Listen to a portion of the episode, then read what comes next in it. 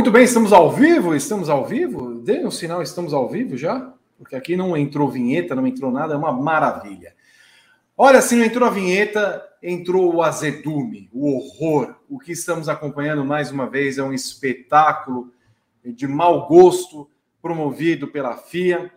Esse GP da Austrália que será lembrado mais uma vez é, na frente de Michael Masi e ele agora como espectador de como a entidade máxima do automobilismo é mínima, é a entidade mínima do automobilismo por tudo o que aconteceu nesse final de corrida. Mais uma vez, essa é, federação estragando é, o que deveria ser o espetáculo maior do esporte a motor. GP da Austrália teve Max Verstappen como vencedor, Lewis Hamilton em segundo, Fernando Alonso em terceiro, mas será lembrado pela tentativa de manipulação é, que a FIA colocou no final da prova, a NASCAR, como se fosse aquelas duas voltas finais, quando termina em regime de bandeira amarela, para que não terminasse em bandeira amarela, e no final das contas nós perdemos uma hora, quatro carros, a vida e a corrida terminou em bandeira amarela. Vamos analisar tudo isso com a calma e o sangue quente de uma manhã de quase cinco horas no horário de Brasília. Eu sou o Vitor Martins, não o piloto, graças, ainda bem, porque ele fez também cagadinhas hoje lá na corrida da Fórmula 2, no final de semana inteiro. Temos Renato Ribeiro, temos Rodrigo Berton. Daqui a pouco, Evelyn Guimarães virá para esta prática ou não? Não estou sabendo. Virá, né? Daqui a pouco aquela senhora virá para é, dar os seus comentários iniciais. Estávamos agora há pouco na transmissão do Grande Prêmio com Voz do Esporte, é, narrando em tempo real o que aconteceu lá no Albert Park. Nesse momento, Max Verstappen fala e dá suas palavras, mas nós temos muito assunto para tratar e temos impressão que vai longe hoje, vai longe amanhã no Paddock GP, no TTGP, no WGP ao longo da semana, porque o que aconteceu hoje realmente é um espetáculo de baixíssimo orçamento um espetáculo muito ruim. Eu passo a palavra para Renato Ribeiro, sabendo que você acompanha o nosso briefing em várias redes sociais: Facebook, é, Twitch, é, Twitter, TikTok e YouTube. Renato Ribeiro, é, boa manhã. Traga suas impressões iniciais a respeito do GP da Austrália de Fórmula 1. Boa é muito forte, Vitor muito forte. Olha, são 4h48 da manhã, nós deveríamos estar já no ex as notas, tranquilos, com uma corrida que até estava boa, tirando ali a Fórmula Verstappen, a corrida até que era legal, é, a briga do segundo para trás ali estava divertida. Sabe o que mais me incomoda nisso tudo? É a FIA não bancar a decisão que ela toma ela decide que ela vai fazer o espetáculo e vai terminar a corrida em bandeira vermelha. É, que ela não vai terminar a corrida em safety car e que vai dar a bandeira vermelha. Assume essa porra. Faz de novo. Banca de novo. Tudo isso, a gente perdeu uma hora de vida para esta porcaria de corrida terminar em bandeira amarela. Dantesco. É, cretino. Você pode colocar qualquer outro adjetivo aí para o que a FIA fez, porque é, se eu sou Alpine hoje, é, eu não estou só lá na sala da FIA, não. É, eu estou indo no Tribunal Arbitral do Esporte para reverter o resultado dessa corrida, porque não me incomoda a bandeira vermelha, de verdade. Acho que é o que menos me incomoda no final. É, mas me incomoda a FIA não bancar a decisão, porque, putz, foi baixo, baixo o que aconteceu. Evelyn Guimarães está chegando aqui para nos acompanhar no nosso briefing da madrugada do GP da Austrália. É, já noto que ela não está boa, e quando a Evelyn não está boa, o negócio vem aqui na jugular e sai com o fundo da alma, Evelyn Guimarães. Eu quero que você traga suas impressões iniciais, porque eu tenho a impressão que falaremos muito dessa corrida por um bom tempo. Olá, Evelyn. Olá, meninos, boa noite. Boa noite a todos que acompanham. Boa noite, né? Bom dia também, né? É, Para mim, enquanto tá escuro, tá bom dia. É, boa noite. Então, assim, é, e a todos que acompanham o briefing, é. Não, não tem como, né? Você terminar uma corrida dessa desse jeito, assim. É, e eu até, hoje estava conversando na redação agora há pouco, né? Porque assim, já são três corridas é, e, e, já vai ser o, o, o segundo editorial é, falando sobre a FIA, né? Então, assim, não dá, né? Não dá para você ter um início de, de campeonato em que é, você vai fazer os textos de opinião, você vai trazer um pouco daquilo que está acontecendo nesse início de temporada e a FIA ser a protagonista. Ela não pode ser a protagonista, ela não tem, não tem condição disso acontecer, né? Então tem alguma coisa muito errada. É, nesse campeonato tem alguma coisa muito errada com quem toma as decisões, com o que acontece. É, eu tenho uma opinião parecida com a do, do Renato, eu acho que é, não me incomoda a questão da, da, da bandeira vermelha, porque é está no regulamento, eles aprovaram isso, então, assim, eles precisam bancar isso. Né? É, a, a, o que me incomoda, na verdade, é, é, a falta de critério, de novo, né? Mais uma vez, coisas acontecendo totalmente de forma aleatória, é, com decisões que você não entende, né? Então, assim, por boa parte do tempo lá na, na, no pit lane, ninguém sabia nada o que ia acontecer, ninguém sabia o que, o que estava em jogo, nem nada disso. E também é, o fato da FIA não aprender com os próprios erros, né? Então, assim, não é a primeira vez que acontece, né? Ela decidiu um campeonato por causa disso, não faz muito tempo. Então, assim, é, a gente está batendo sempre na, nas mesmas teclas, né? Muda a direção de prova, muda é, a, a, pessoa que está lá, mas as coisas continuam atrapalhadas, continuam, é, os erros continuam, as pessoas continuam tomando decisões é, que colocam em risco é, o campeonato, que colocam em risco a credibilidade do campeonato, né? E, e isso só, só, é, só cresce, né? Muda a presidência da, da FIA, muda os diretores de prova, é, e as coisas continuam da mesma forma. Então, assim, a FIA está acabando com o campeonato. Né, nessa também é, aí é, eles procuram equilibrar ou querer, aliás, eles procuram tentar dar um entretenimento meio vazio para o campeonato e acabam que o campeonato tem, não tem credibilidade, né? Ninguém sabe o que vai acontecer. É, e é isso, aí a gente chega aqui, tem que reexplicar tudo e chega na próxima corrida, eles fazem, sei lá, inventam regras. Também está conosco o Rodrigo Berton, que traz as suas impressões iniciais desse GP da Austrália de Fórmula 1 2023. Olá, Berton. Bom dia, Vitor, Renato, Evelyn, toda a nação aqui do Briefer, que estava acompanhando a segunda tela. Olha, transmissão enorme da segunda tela com a voz do esporte. Olha, Vitor, a FIA, ela, ela acovardou. Ela se acovardou e não bancar a decisão dela, porque se não era para para relargar, era para terminar a prova atrás do safety car, termina a prova do safety car. Se deu bandeira vermelha, mantém a bandeira vermelha e relarga de qualquer jeito ali e termina a prova do jeito que ela queria ter terminado desde o começo. É um erro ter terminado do jeito que foi, a corrida estava boa, a gente estava vendo ali um bom desempenho das, das duas Alpine, o Gasly fazendo uma ótima prova e, e o que o Sainz fez ali na, naquela relargada, tirando a louça e causando todo o rebuliço atrás cinco segundos ficou muito barato para ele, perto de todo o mal que ele causou ali. Então é isso. O, e a gente vai ter uma nova polêmica aí vindo. O meu destaque inicial, Vitor, é que o Gasly está em investigação, né? Se for punido, estoura os pontos e teremos um novo piloto na AlphaTauri no GP do Azerbaijão. Na AlphaTauri não, na Alpine. Na, na Alpine. Sim. Verdade, na Alpine. Na Alpine. 5 da manhã, perdão. Na Alpine. Teremos um novo piloto da Alpine. Quem será? Também está em investigação um grande fato que estamos vendo. Beton, se você colocar o flash da foto, você está com a foto pronta? Eu tô, eu tô com ela aqui, eu tô só tentando compartilhar a tela aqui, porque o Alfredo tá, tá me prejudicando aqui, mas eu já vou colocar.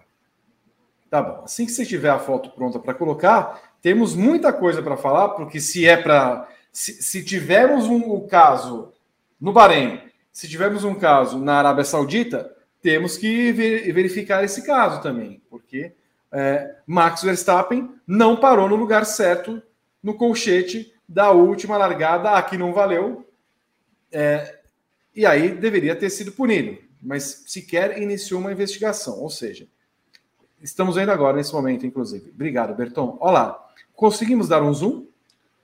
Conseguimos. Por favor. É que é uma foto de celular, tá um pouco. A qualidade não tá muito boa, não. Mas ele tá com as rodas em cima do colchete ali. Né? Então, é, na transmissão, inclusive, que fizemos na Voz do Esporte Grande Prêmio, dava para perceber que o Verstappen alinhou já inclinado para fechar o Hamilton. Até aí não há problema desde que ele pare no colchete. Aí me parece claro que ele está fora. Então, é, enfim, vamos ver o que vai acontecer também, se haverá alguma investigação em relação a isso. A FIA está muito ligada, quer dizer, a FIA não, né? Fórmula 1 está muito ligada de forma geral no que acontece nas redes sociais. Vídeo que aconteceu naquele GP de São Paulo de 2021, em que o Grande Prêmio foi o protagonista de tudo que aconteceu em relação à punição da sexta-feira, do toque que foi dado no carro, tudo mais tal. Vocês devem se lembrar dessa história. Então, não duvido que logo esta foto e outras tantas cheguem à FIA, à Fórmula 1, para que mostrem que Verstappen aparentemente não parou certo no lugar de largada e que a FIA nem deve ter se dado conta disso daí diante de tudo que aconteceu é, naquela relargada. Max Verstappen foi o vencedor, Lewis Hamilton em segundo, Fernando Alonso em terceiro. Esse foi o resultado da prova entre os três primeiros, mas falaremos mais um pouco, é, fal falaremos deles daqui a pouco. É, nós vamos tratar de falar do, do que está em ebulição no momento. Eu trato aqui desse, desse início de programa, dos comentários que foram feitos por Renato Ribeiro, Evelyn Guimarães e Rodrigo Berton, mas mais uma vez, a FIA é, interfere na corrida e termina de uma forma carambolesca, porque ela coloca uma bandeira vermelha e relembro um ponto. Ela coloca a bandeira vermelha quando há o acidente de Kevin Magnussen, depois de uma bandeira amarela, depois da entrada do safety car, que demorou para ser acionado. Demorou para ser acionado se a FIA tem as mesmas imagens que o público tem, né? Que lembra que também nós tivemos isso na prova. É, qual foi a prova? Do Bahrein ou da Arábia? Do Bahrein. Do Bahrein. Do Lance Stroll, não foi, né, Evelyn? Da, quando o Lance Stroll abandona o GP da Arábia, ela dá um safety car totalmente desnecessário, sendo que o Stroll estava parado numa área de segurança que não requeriria nem a entrada do safety car virtual, o cancro mole. Desta vez, ela vê um pneu na pista, vê um carro na pista e demora pelo menos 30 segundos para acionar o safety car, para depois então se é, perceber que a bandeira vermelha seria é, o ideal para o momento. É, como a Evelyn falou e como o Renato falaram, o problema não é a bandeira vermelha em si. A bandeira vermelha está no regulamento retoma o GP do Azerbaijão de dois anos atrás, aquele do pneu estourado, né? Que modificou todo o final da corrida. Não é esse o problema. O problema é a sequência de fatos. É a demora, a bandeira amarela, aí vem a bandeira vermelha e depois fazer tudo isso para não bancar a bandeira vermelha. Eu retomo o Renato Ribeiro para falar desse assunto, mas me parece claro que a gente vai ficar rodando em círculos, Renato, e que é um momento, se a FIA e a Fórmula 1 querem um espetáculo, espetáculo melhor, não há melhor momento que esse, porque a FIA vai ter pelo menos três semanas, a Fórmula 1 vai ter três semanas, teremos corrida só em 30 de abril, para que todo mundo se reúna é, extraordinariamente para discutir o que está acontecendo com a Fórmula 1. Como a Evelyn falou, partiremos para editoriais falando do, da interferência da FIA nos resultados de uma corrida. Hoje foi demais para ter uma perda de tempo, perda de quatro carros e um final completamente broxante. É, é, é, mais ou menos o que a gente estava falando no começo. O que pega na FIA, eu acho que é a grande, o grande problema da FIA, é que a FIA não tem um, uma lógica para as decisões que ela toma. Pô, é, a, a, gente até, por mais bizarro que possa parecer, é, eu até entendo o safety car demorar para entrar na pista, tá? É, já, já é um padrão da FIA. A FIA tem demorado para fazer isso, para colocar safety car na pista, é, o que já é um erro por si só. Mas assim, é um padrão, né? A FIA demora um pouquinho para botar o safety car, mas ela vai lá, coloca o safety car na pista. É, ela define pela bandeira vermelha, a partir do momento que ela define pela bandeira vermelha, ela dá um claro recado para todo mundo. Olha só, é, vocês têm duas ou três voltas para recuperarem tudo que vocês conseguirem e para decidirem a corrida nessas três voltas, né? Todos os pilotos recebem esse recado. O Verstappen estava puto lá no, nos boxes, porque quando é para ele a bandeira vermelha é legal, quando não é para ele, ah, que absurdo, tal, não sei o quê. É, a FIA dá um claro recado. A FIA não tem culpa se na largada o Sainz faz o que ele fez. Ok, a FIA não tem culpa. Só que aí começa todo o problema. Pô, FIA, você bancou essa decisão. É, a FIA não é responsável pela largada do Sainz. A partir do momento que ela termina a corrida em bandeira amarela, ela começa a se colocar como responsável por tudo que aconteceu. Porque se eu sou a Alpine agora, se eu sou a direção da Alpine, eu vou lá na porta da FIA e falo: olha só, vocês admitiram um erro. Vocês tiraram os meus dois carros da corrida por uma largada em bandeira vermelha que vocês não bancaram depois. Então, assim, é, é, é dantesco. É dantesco que uma entidade que neste final de semana estava proibindo os mecânicos de subirem no, na mureta para comemorar a vitória. É essa entidade, é essa, esse é o tipo de preocupação da FIA. A FIA não faz a menor ideia do que ela está fazendo numa corrida. É, a FIA precisa de sei lá quantos comissários de pista, a FIA precisa é, de diretor de prova, a FIA, a FIA não consegue ter um padrão para administrar uma corrida. E ache ruim ou ache bom? É, as demais categorias, por exemplo, o pessoal fala muito da Indy, não porque a Indy, não porque a NASCAR, não porque a Fórmula E, elas têm um, um até a Fórmula E tem um padrão. Porque a Fórmula E vai lá e adiciona voltas na corrida. Existe uma regra, existe um padrão claro. É, a, a, FIA não consegue fazer isso com a Fórmula 1. Tem alguma coisa muito errada nesse processo entre FIA e Fórmula 1. Porque me parece, é, Vitor, em determinado momento, que a FIA boicota a Fórmula 1 e que a Fórmula 1 boicota a FIA.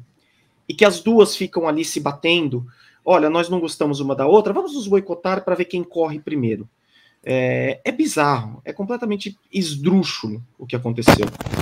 É, sabe, falta cuidado com o produto, falta é, tomar decisão pensando, poxa, é, o que, que um patrocinador da Alpine, que bota sei lá quantos milhões é, de dólares, a BWT, lá, que bota milhões de dólares para fazer o carro rosa é, da equipe, é, vão achar com, com a decisão que a gente tomou? vão achar com essa mudança de decisão? Será que a gente não vai prejudicar uma equipe? Será que a gente vai, não, não vai prejudicar um membro desse esporte? É, é, tudo feito nas coxas, é tudo feito largado, sabe? Parece o que era CBA alguns anos atrás. A FIA está chegando num nível do que era CBA em anos atrás de Stock Car. Não que ela seja hoje muito diferente, mas assim, tá nesse padrão. A gente está conversando é, sobre um, a maior categoria do esporte a motor, que é tratada como nada, como uma como bosta, sabe? Como qualquer coisa. Ridículo. É, acho que a, a, intervenção da FIA em cima das corridas é uma coisa que é, é, é, é nojenta, é asquerosa. Eles já decidiram um título.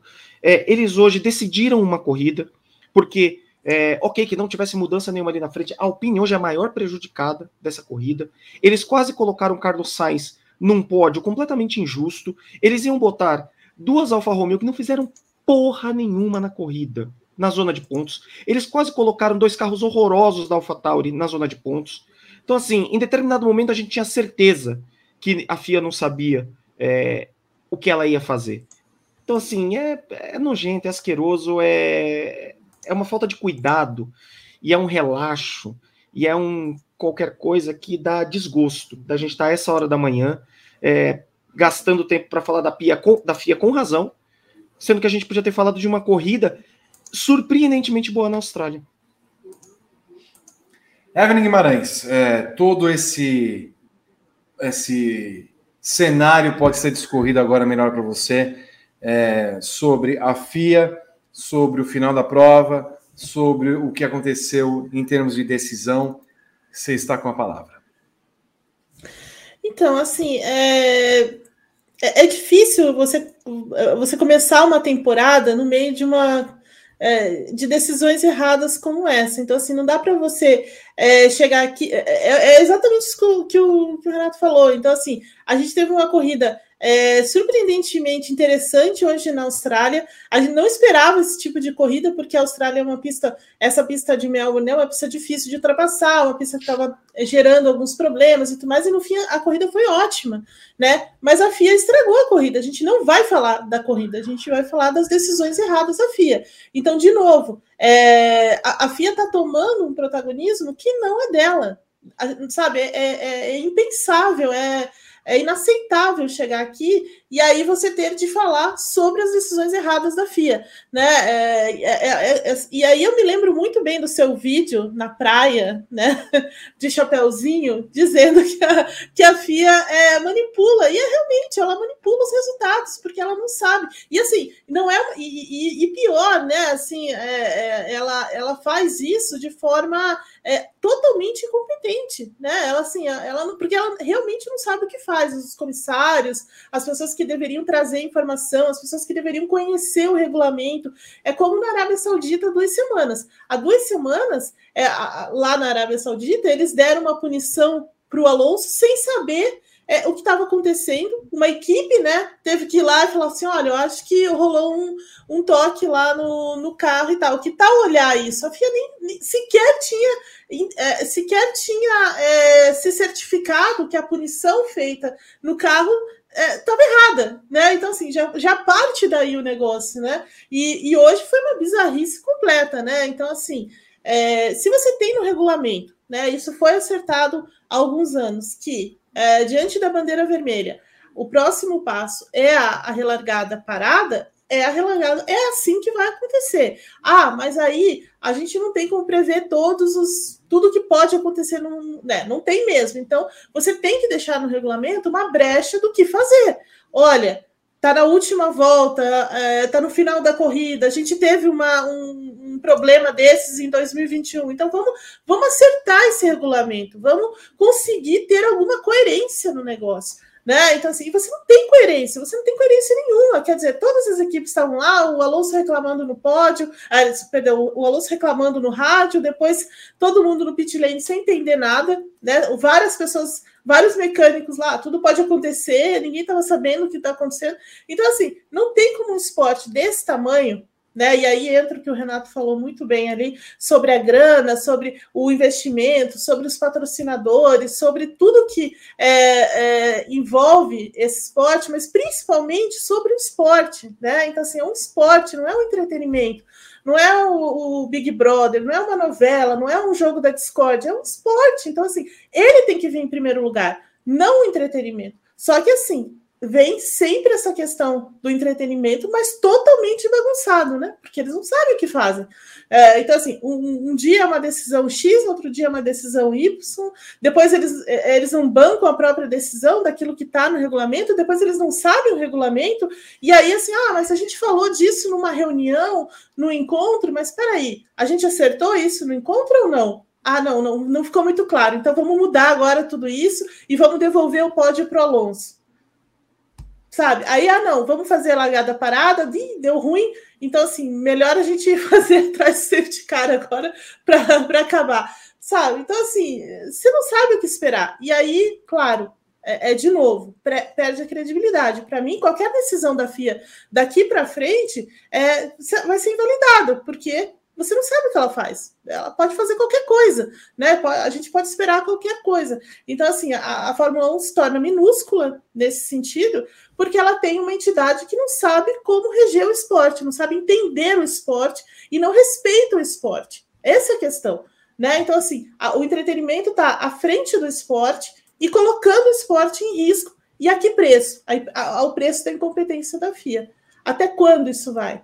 Né? O que mais vai acontecer para parar e falar, olha, acho que tem alguma coisa errada aqui. Ô, Evelyn, deixa eu completar só uma coisa. É, normal, é, essa visão americana do esporte, pô, os esportes americanos eles têm entretenimento. É, o futebol americano ele tem uma sequência de ações que eles geram entretenimento. Parece que toda a construção do esporte é para ser resolvida no two minute warning é, e nas últimas nas últimos jogos. A NBA tem entretenimento. É, só que eles têm regras claras. É, por exemplo, você sabe que os playoffs da NBA são em sete jogos. Ponto. É, não tem mudança de cinco, de seis jogos. É, se uma equipe abre 2 a 0 não, não precisa, vamos fechar. E a sensação do que, que me dá é, é que o que a FIA faz é, é mudar a regra do jogo com o jogo em andamento. Por exemplo, é uma coisa que vai passar como besteira. Mas, por exemplo, esse aumento de tamanho dos colchetes é uma interferência da FIA. E é uma interferência grave, porque ela te atirou é, é, posição de piloto por causa de colchete. E aí ela facilita para os outros pilotos nas outras corridas durante a temporada. Então, assim, pô, é, o cara que teve a dificuldade na primeira corrida não vai ter a dificuldade lá na oitava corrida. Então, o cara que foi punido na primeira corrida, por causa de um ajuste do regulamento, ele não é prejudicado. Então, assim, sabe, é, é tudo, tudo me parece com a justificativa do entretenimento, é, mas até a justificativa do, do entretenimento para a FIA, é uma justificativa burra, porque não é sobre o entretenimento, é sobre estar perdido é, no próprio regulamento que criou. Então, assim, você não tem uma, uma situação definida que fala, olha, é isto aqui acontece, é, é a causa, a causa é a consequência, sabe? A causa é essa, vamos ter uma largada parada. É, então, assim, é muito ruim, porque a NASCAR tem tudo isso de entretenimento. É, e na NASCAR as coisas funcionam. Você não vê é, decisão diferente na NASCAR, você não vê bandeira vermelha que vira bandeira amarela, que faz não sei o quê, porque as coisas lá funcionam. Ah, putz, você pode gostar ou não gostar? É, um, é uma decisão. Mas que as coisas lá funcionam, elas funcionam. Rodrigo Berton, sua opinião e visão sobre os fatos da FIA, para a gente depois escorrer mais sobre o GP da Austrália. Eu acho que a FIA está perdida desde aquele fatídico GP da Bélgica, é, onde não teve corrida, e ali foi a derradeira, o começo do fim da FIA. Foi uma decisão, uma sequência de erros, uma sequência de decisões ruins, e eles não conseguem se acertar. Eles tentam é, mudar as coisas, tá, agora a gente vai dar certo, vamos lá, vamos recuperar a imagem da FIA. E aí é aquele, aquela velha história: quanto mais mexe na merda, mais ela fede. E ela tá, e tá fedendo. Essa história de ficar mudando, ah, vamos mudar é, largada, vamos mudar sistema de classificação, vamos testar não sei o quê. O campeonato andando. Todo, se, se, o jeito de classificar na Austrália é de um jeito, o jeito de classificar no Azerbaijão tem que ser o mesmo jeito. O único sistema que tem que ser diferente é na corrida sprint, que foi definido antes do campeonato começar. Se tem as seis corridas sprint, que a classificação é na sexta, corrida no sábado e, e, corrida no domingo, beleza, tudo bem. Agora, querer mudar as coisas com o campeonato rolando é querer interferir demais num sistema de competição que não funciona para a Fórmula 1. A Fórmula 1, ela, ela sempre foi moldada na regra, na regrinha clara, assim. As coisas sempre funcionaram na Fórmula 1 porque era tudo muito regradinho. E aí eles tentam colocar mão, porque alguém o Renato falou do colchete, duas é, corridas que os caras erraram o colchete, aumentaram o colchete, cabe um caminhão no colchete. O Verstappen foi lá e colocou a roda em cima do colchete. Tem um vídeo também que o Alonso também estava em cima do colchete, com aquele. Não dá para entender. É, eles vão facilitando muito a vida dos pilotos e complica para eles. Né? A gente vai ter três semanas aí de falar de, de cagada da FIA. Há quanto tempo a gente está aqui falando de cagada da FIA? Sim. A gente, a gente fala mais é... de cagada da FIA do que de corrida. Nos bastidores, a Haas anuncia que vai fazer um protesto do resultado, Evelyn Guimarães. Você levantou a mãozinha, você tem o direito de falar, porque aqui levantou a mão, informação. Duas informações. Então, essa da Haas, né, segundo a Sky Sports, o Gunter Steiner já falou que eles vão protestar contra o resultado, principalmente por essa questão da bandeira vermelha, de ter a bandeira vermelha e depois ter a, é, o final com, com o safety car. Então, é, essa é a primeira informação. E a segunda informação é que o Esteban Ocon e o Pierre Gasly foram chamados agora para essa linha dos comissários, porque os comissários querem ouvi-los para ver se alguém teve teve culpa naquele, naquele, na, naquele incidente, acidente da, da, da relargada, é, e lembrando que o Pierre Gasly está na, na boca do Tuiuiu, no bico do Tuiuiu, né? Então, se, se tiver mais um pontinho aí, é, ele vai ser suspenso do, do GP do Azerbaijão. Então, assim, então, os dois estão tá agora nessa linha lá dos comissários. É, Carlos Sainz, prefiro não falar nada agora, senão vou dizer coisas erradas e palavrões. É o, é o mais injusto pênalti punição que eu recebi em minha carreira inteira. inteira. Nós vamos aos, aos comissários e vamos é, falar com vocês a respeito, é, porque eu não posso falar com os comissários. E já há, é, o Lohan Mekis já está na sala dos comissários para reclamar da punição dada a Carlos Sainz é, por conta da relargada, aquela que não valeu no final da prova. Nós teremos muita coisa que será desdobrada ainda na tarde e noite na Austrália, começo da manhã aqui no Brasil. 5 horas e 16 minutos para você que acompanha o briefing ao vivo. Se você estiver é, é, acompanhando esse programa depois, deixe aqui nos comentários desse vídeo onde, de onde você está acompanhando o nosso programa e o que você achou do GP da Austrália, o que você entende que a FIA deveria ter feito. Carlos Sainz merece punição, é, valeu no valeu a largada, que diabos aconteceu é, para que você se manifeste prontamente aqui nos comentários do vídeo, sobretudo no canal principal do YouTube.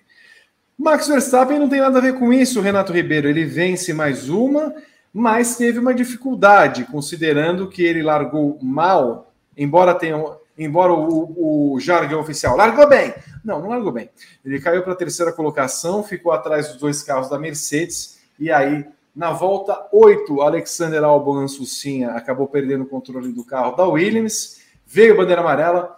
No que veio a bandeira amarela, a Mercedes se apavorou, chamou o Russell, que era o líder então da prova, para os boxes, veio a bandeira vermelha havia até então um jogo da Mercedes em que o Russell, primeiro colocado, servia de asa aberta para o Hamilton, segundo colocado, que evitava a ultrapassagem de Verstappen. A partir daí, o Russell caiu de posição, é, relargou é, na sétima colocação naquele momento, quando houve a abertura do DRS. Verstappen, na volta 12, ultrapassou Lewis Hamilton para abrir distância confortável e não mais perder a primeira colocação.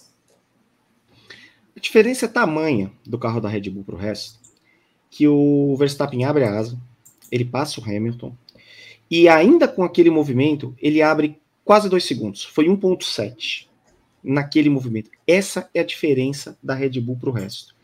É, é a Fórmula Verstappen.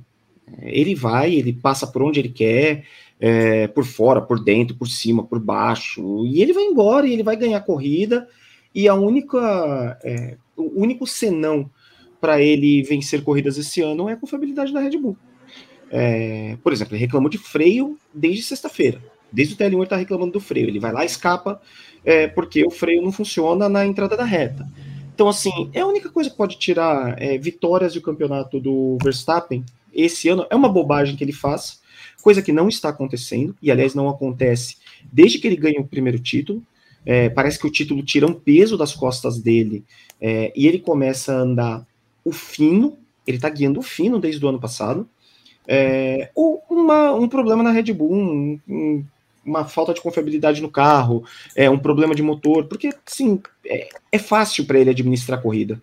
Eu fiquei com a sensação, e eu acho que é a sua também, de que ele é, ele podia abrir 15, 20, 25 segundos, ele foi administrando. Ele ali olhava, olha, 10 segundos, tá tudo bem. Olha, 8 segundos, deixa eu dar uma, uma apertadinha aqui. Olha, alguém lá fez a volta mais rápida, deixa eu guardar um pouquinho aqui para é, daqui a pouco fazer o ponto de volta mais rápida. E é assim que ele vai administrando. É, não tem nada com isso. Errou na primeira largada, foi beneficiado pela falha da Mercedes, que a gente vai falar depois, que nem parece uma equipe que ganhou oito títulos mundiais, uma equipe que se assusta é, com safety car e que, ah, meu Deus, vamos tomar uma decisão aqui, qualquer uma. É, mas a Red Bull é muito rápida, é muito mais rápida em ritmo de corrida. É, tem o cara que é o melhor piloto da temporada, mas assim, também com larga vantagem. É, vai passear a temporada inteira. É, acabou com a zica da Austrália, eram 12 anos aí sem vitória da Red Bull. E, e assim, a tendência é que ele ganhe, sei lá, umas 18, 19 corridas, porque tá muito fácil para ele a junção carro-desempenho, ele vai passear na temporada. Evelyn Guimarães, o homem dificilmente vai perder corridas, né? Só perdeu na Arábia por conta do problema que teve na classificação. ainda assim chegou na segunda colocação, mas o Verstappen está num estágio imbatível. Só teve essa malargada aí, a primeira é, das tantas que tivemos no GP da Austrália, mas caminhou sem sustos para essa vitória até o momento em que Kevin Magnussen bate no fim da corrida, a FIA faz uso da bandeira vermelha e vimos o que vimos. É verdade, assim, é, porque a, a Red Bull está num, tá num nível muito acima das suas rivais, né? Então, assim, o carro é muito bom, ainda que ele tem alguma fraqueza, ó, ele tem, ele tem alguma fraqueza, que, que é as temperaturas que são né, as, as temperaturas mais baixas. Então, assim, é, a gente viu ao longo do final de semana que é, existiam umas questões em, em achar a temperatura é, ideal desse, desse pneu. O próprio Verstappen falou sobre isso. A classificação dele um pouco foi uma administração disso, uma estratégia em tentar é, minimizar. Então, assim, existem alguns pontos ali que a, que a Red Bull ainda precisa é, ajustar, digamos assim, mas assim, são elementos muito. são detalhes perto do, do todo, né? Porque o carro realmente é, é muito bom, né? É um carro que trabalha bem em todo tipo de pista. Essa é uma pista também completamente diferente do Bahrein, da Arábia Saudita, e agora é, essa pista de Melbourne, né? Então, assim, ele passa por todas essas características diferentes, sem, sem, sem precisar de grandes ajustes, né? Ou de, uma, de, de, de peças muito diferentes, né? Então a Red Bull tem aí um carro em que ela, em que ela tem uma, que ela tem duas grandes soluções que são geniais, né? O, o DRS, né? O trabalho do DRS e o trabalho é, da, de toda a parte lateral do carro e o, o quanto eles conseguem é, melhorar esse fluxo de ar e gerar downforce quando precisa e gerar velocidade de máxima quando precisa. Então, assim, eles trabalham da, de uma forma muito orgânica é, e quase natural, assim, não, você não, não tem muito que, o que falar desse, desse carro. E aí, claro, um carro desse é tão, tão próximo da, da perfeição dentro desse regulamento do efeito solo, na mão do Verstappen, é, se torna imbatível mesmo, porque o Verstappen está num, tá num patamar técnico muito alto, né? E já não é de hoje, já desde de 2000, final 2020, 2021 ali perfeito, e aí é, acaba, a, acaba que os dois títulos dão uma segurança maior, dá aquela respirada para fazer o que ele fez hoje. Então, por exemplo, hoje ele evitou qualquer risco na largada. É até estranho você ver o Verstappen dando espaço para os rivais na largada, né? Para não bater, para não ter nenhum problema. Se fosse o Verstappen de 2020, ou mesmo o Verstappen de 2021, estavam os dois na parede em algum momento, na grama, na brita, em algum lugar, discutindo a largada. Jamais isso teria acontecido. Mas como o Verstappen está também numa fase diferente e confia muito nesse carro, ele pode fazer isso. Ele pode se dar o luxo de ter uma largada ruim, ele pode se dar o luxo de deixar uma porta aberta, ele pode se dar o luxo de fazer esse tipo de coisa e ainda assim é, ter algum divertimento na corrida, né? Porque aí ele consegue perseguir as Mercedes, depois dá aquele, faz aquela ultrapassagem é, muito bonita no, no, no, Hamilton, apesar de ter grande ajuda do DRS e tudo mais. Então, assim, não tem muito o que dizer desse Verstappen. De fato, a confiabilidade é o calcanhar de Aquiles ainda da Red Bull. A Red Bull tem um temorzinho com essa, com essa confiabilidade, né? Com algumas peças e algumas, algumas questões ali que ainda não, não estão 100% seguras, que certamente ela vai trabalhar nessa, nesse grande intervalo até a próxima, a próxima corrida, mas me parece que é basicamente isso que pode tirar o rumo da vitória de, de Max Verstappen. Rodrigo Berton, o homem é realmente imbatível, falou já algumas coisas nesse pós-prova, falando que foi uma bagunça o que aconteceu no final da corrida. É, reclamou ainda do Hamilton, dizendo que o Hamilton não agiu conforme as regras naquela disputa de posição na primeira largada, em que o Hamilton passa Verstappen e o espreme no contorno daquela, daquela variante, por assim dizer, depois das curvas 4 e 5, mas o homem realmente é, está com um carro que lhe dá segurança de, mesmo ultrapassado, ir lá e, com a calma devida, é, retomar o lugar que lhe é de direito. É, eu já tinha separado aqui essa fala do, do Verstappen sobre o Hamilton na largada lá. O Hamilton não, não facilitou a vida do, do Verstappen né, na, na largada para tomar a posição dele. E o Verstappen, acho que ele está errado. Ele chorou, ele já fez inúmeras vezes, ele fez o mesmo e tá tudo bem. É largar, disputar a posição numa largada, não, não, eu não vejo problema nisso. Mas a fase do Verstappen é absurda. Ele está naquela fase dos gênios que tudo dá certo, a pilotagem é perfeita até o susto que ele tomou ali quando o carro dele sai e ele começa a balançar o carro para saber se está tudo certo, para recuperar até o, a, a, temperatura dos pneus, ele não sofre muito susto, logo depois faz a volta mais rápida. Então é uma fase completamente absurda que mostra que o Verstappen chegou no patamar dos gênios, que tudo dá certo. A gente viu isso acontecer inúmeras vezes na Fórmula 1 e agora está acontecendo com o Verstappen. Para ele perder uma corrida esse ano, é, é o que aconteceu na última prova lá. Vai largar em 15 e não vai conseguir passar o Pérez. Porque, de resto, ele é candidato a vencer todas as outras 20 corridas agora. Luiz Hamilton na segunda colocação, Renato Ribeiro. É, ele não esperava de forma alguma esse resultado, se surpreendeu com a classificação e se surpreendeu com o desempenho da Mercedes, mas mesmo assim ainda falou: eu não me sinto confortável nesse carro. É, né, vai também reclamar uma barbaridade, né? Não fui ouvido, não tô confortável. Bah, bah, bah. Nossa, também chorou hoje. Pneu, ai. pneu. Nossa, pneu tava. Não ia chegar até o Deus, fim. Meu pneu não vai chegar até o fim. Pumba, volta mais rápido. 2023, gente, sabe? É igual aquele blefe da Mercedes lá também no final da corrida. É, ah, vou blefar, vou aqui, vamos entrar no. Ah, porra, sabe? Tem umas coisas que não precisa.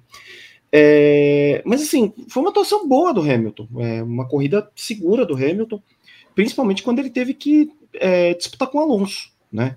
Principalmente quando ele teve que se colocar ali numa disputa com o Alonso. Hoje a Aston Martin parece um carro melhor é, do que a Mercedes, mas assim é, fica a, choradeira, fica a reclamação do, do cara que tem desempenho ali para dar.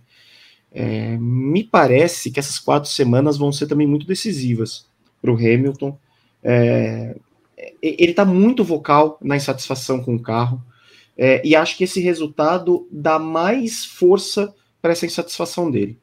É, pô, sabe, estou chegando de segundo aqui é, com este carro, com vocês tirando o Russell da minha frente, o que é incompreensível até agora, o que, que a Mercedes tentou fazer porque a chance que o Hamilton tinha de defesa com o Verstappen naquele momento era justamente ter a asa móvel aberta é, para conseguir é, disputar na reta, disputar posição e não ficar à, mercê do Verstappen ali é, para ser ultrapassado como ele foi quando ele não tinha essa defesa. Então vai ser, eu acho muito curioso que vão ser essas, estou muito curioso porque vão ser essas próximas semanas do Hamilton, é, já que ele está muito vocal, já que as reclamações estão, estão cada vez mais fortes e que hoje ele consegue um bom desempenho. Já tinha desempenhado bem ontem nos treinos. É, essa Mercedes que ninguém entende o que, que é. é ah, estamos para largar em sexto, pumba, segundo e terceiro. Ah, nossa, acertamos o carro, décimo e décimo segundo. É, então, assim, para tudo que acontece na Mercedes desde o ano passado, é um desempenho e um resultado bom, que dá uma meio uma lavada na alma do Hamilton. É, mas a gente de novo fica com uma, com uma sensação estranha de não saber o que poderia ter acontecido nessa última largada. Porque eu tenho certeza, assim, algo me diz que essa última largada seria mais dura ainda do que foram as outras. É, e acho que ele não ele foi duro só. É, dentro do que tinha, do que estabelecia a regra ali, dentro na hora de forçar com o Verstappen. Mas até isso ele fez, porque na disputa de título, né, ele cansava de tirar de lado e, e não brigava com o Verstappen. Então é legal para ver se o Hamilton também dá um dá uma animada na temporada, porque ele tá também reclamando uma barbaridade, chorando uma barbaridade. O Guima, ó, vou ler uma, um trechinho aqui do Hamilton.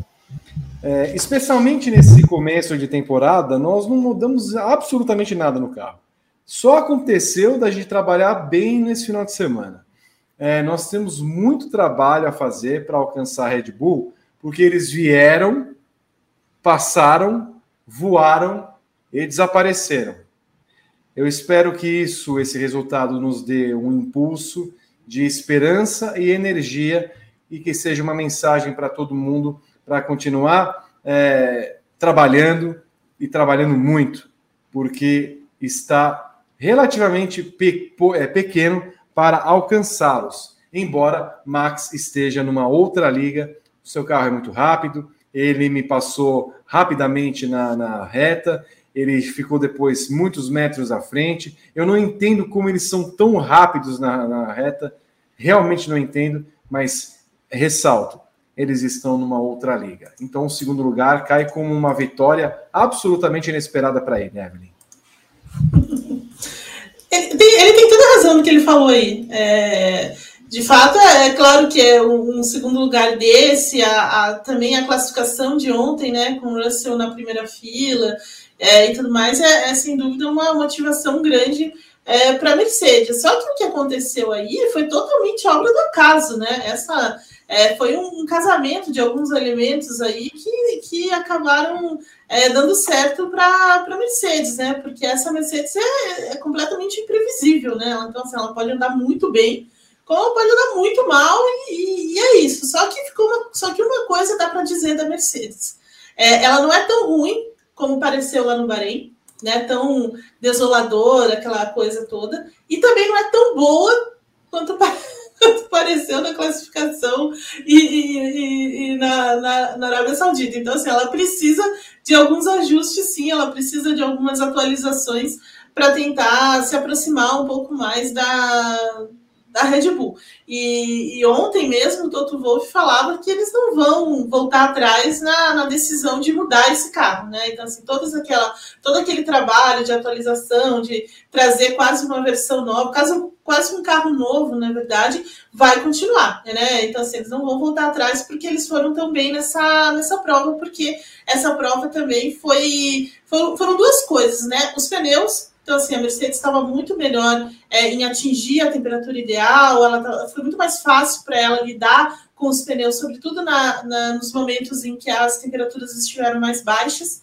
Né? Então eles não tiveram tantos problemas quanto a própria Red Bull. É, e o acerto aerodinâmico do carro, que funcionou para curvas de, de, média velocidade e tudo mais, em alguns pontos aí é, do circuito da, do Albert Park. Então, assim, a, a, a, a Mercedes teve essa, é, digamos assim, esse acerto em termos de, de, configuração, foi muito assertiva, e contou também com uma Aston Martin que não estava tão forte como esteve nas duas primeiras corridas, e com uma Ferrari absolutamente perdida. Então, assim, também é, tem que colocar isso, isso na balança. Mas a, a, e aí a Mercedes soube capitalizar, né? Não poderia ter feito mais, poderia ter feito mais. É, é, um pouco do que o Renato falou agora, agora há pouco, né? Então, assim, aquela questão de você, ah, vamos apostar tudo naquele safety car, mandar o, o Russell pro, pro, pro, pro pit daquele jeito, sem pensar muito bem na corrida, sem ter uma leitura mais precisa da corrida, pô, é a Mercedes, né? Não é a Ferrari, não é, sei lá, a Alpine, que tem uma chance na vida e tem que tomar uma decisão. Então, essas coisas a Mercedes também tem que melhorar, mas é, para mim foi só um ponto fora da curva, sabe? Não é que a Mercedes agora é a segunda força e ela vai brigar em todas as corridas, isso ainda é um pouco cedo para dizer, né? Então, precisa esperar um pouco, passar esse tempo e tudo mais, para ver se ela repete esse tipo de, de performance lá no Azerbaijão, mas é inegável que um pódio desse, a maneira como foi conduzida a classificação, é, é uma motivação. Né? E, o, e o Hamilton, assim, né? Ele está reclamando de um monte de coisas aí, é, e até ele estava reclamando da posição do cockpit, estava reclamando de outras situações dentro, dentro do carro e tudo mais, porque é, ele está certíssimo. Se alguém tem que reclamar, é ele, pô. Entendeu? Porque assim, se ele acha que, que ele não está confortável no carro, se ele acha que a equipe tem que fazer mais, é, a única pessoa que pode realmente se queixar é ele, porque ele sempre entregou resultados para a equipe. Ele tem sete títulos mundiais, um monte de vitórias, um monte de pódios, um monte de recorde. Então, assim, se ele se calar nesse momento, tem alguma coisa errada. E eu, se fosse o Hamilton, chorava ainda mais. Uma vez em segundo lugar, é, Rodrigo Berton, é, Hamilton começou a ver a aproximação em um determinado momento de Fernando Alonso. E o trabalho do Hamilton, enquanto reclamava sete vezes a cada volta por rádio, era acelerar, acelerar, acelerar e dava a entender que não chegaria com aqueles pneus até o final da corrida, ou que, mesmo chegando com aqueles pneus, Fernando Alonso poderia estar poupando ou, eventualmente, em algum momento, conseguiria alcançá-lo. Mas o fato é que, em nenhum momento, ele permitiu que Alonso é, baixasse de um segundo e é, pudesse abrir a asa e caçá-lo para a ultrapassagem. Tanto é que os dois, em uma cena bonita, linda, maravilhosa, estavam reunidos, fazendo. Ah, Everton, nem sabia que você ia mostrar. Fazendo elogios uns aos outros. Eu amo correr com você, eu adoro estar com você. Bom estar com você. Como tão amigos, né? É, tão bem. Nem, é amor, nem ódio, é amor e ódio. É, é amor e ódio total, os dois. Que tal Hamilton nessa segunda colocação? O, o Alonso, inclusive, ele falou assim: ele guiou como um campeão. Largou bem, manteve o Alonso ali controlado, não deixou o Alonso diminuir a diferença para menos de um segundo. Então, é uma corridaça do Hamilton hoje.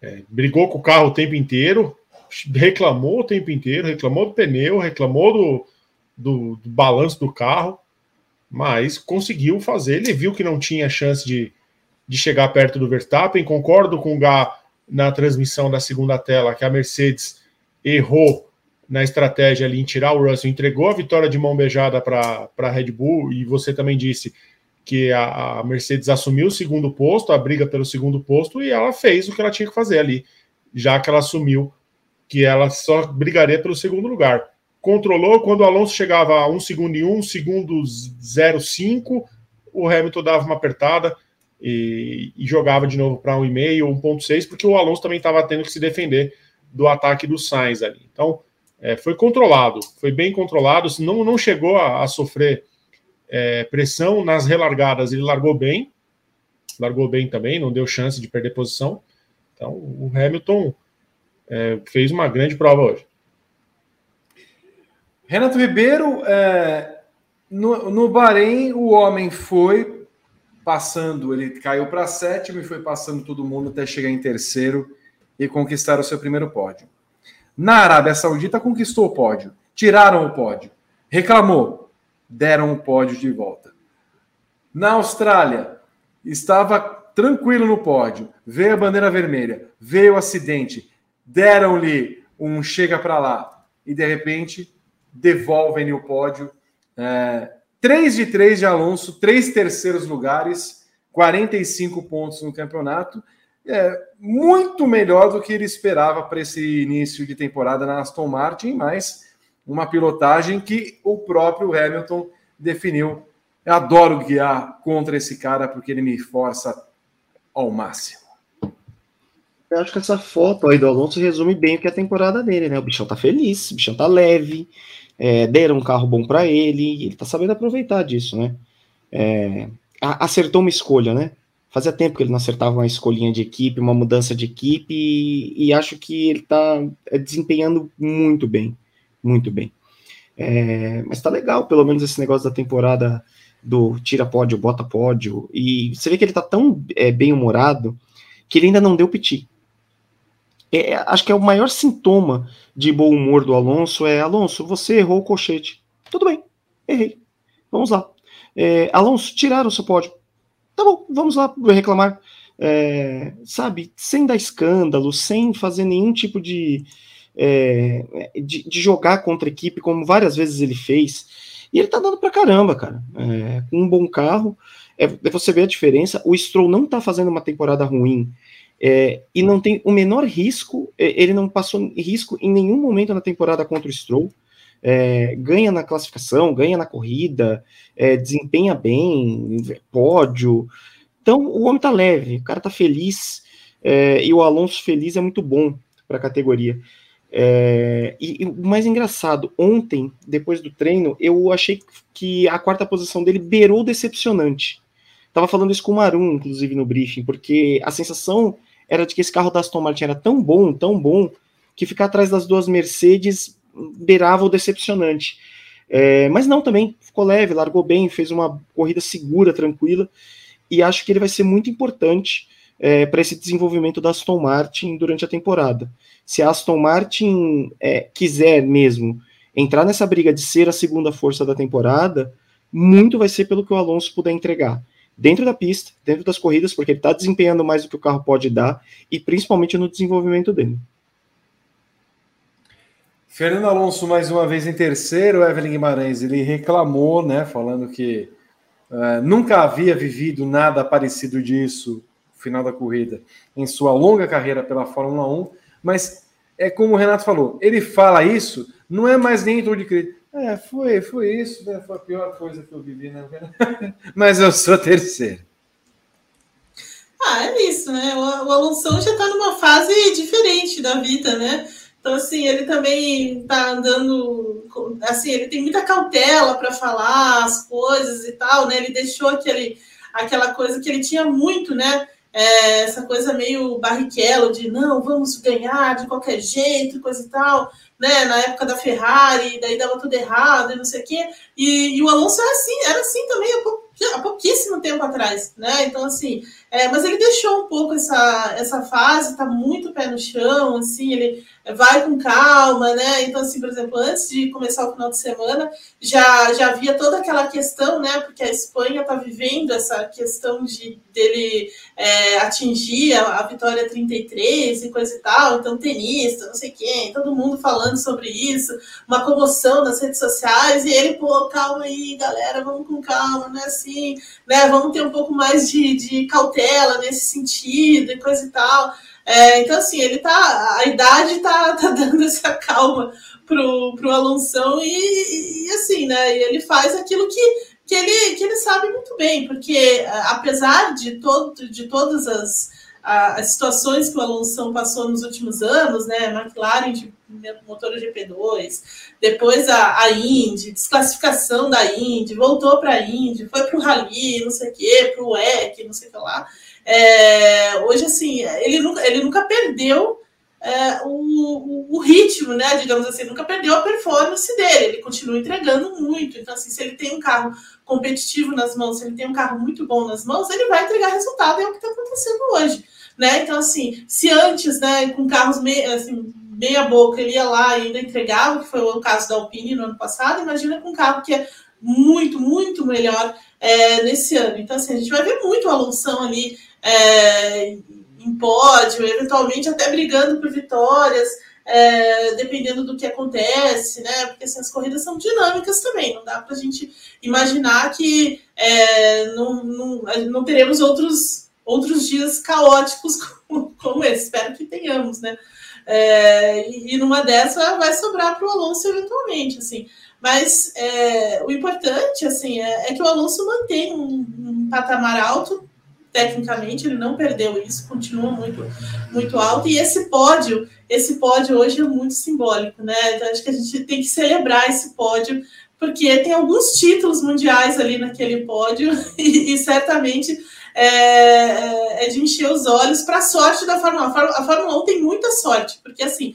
Apesar de toda a, a incompetência da FIA, né, toda a, a falta de o amadorismo da FIA, a inabilidade completa, é, a Fórmula 1 tem muita sorte é, do Alonso ter um carro muito forte nas mãos desse ano, da Mercedes está tentando né, voltar e aí é, ter imagens como essa, né? Porque é absolutamente sensacional. 11 títulos 11 naquele títulos, pódio de hoje. Exatamente. Maravilhosos. Certamente os melhores pilotos do grid, né? Sim, assim, de longe, sim, os, os três melhores pilotos do grid, né? Exatamente isso. Os três melhores, assim, de longe, os três melhores pilotos do grid da Fórmula 1, pelo menos dando um, um, uma fotografia final melhor do que os momentos que vivemos antes. Já Rodrigo se falou ontem, já se falou ah. ontem, Vitor, que a Fórmula 1 perdeu a foto por causa do Russell ali se intrometendo, porque em tese teria sido Verstappen, Hamilton e Alonso também para o grid de largada e o Russell se intrometeu ali. Mas aí a Fórmula 1 recupera aí essa foto de um pódio com os três maiores da, da temporada ali, os três melhores. É, foi uma bela foto, uma bela foto dos três no pódio ali.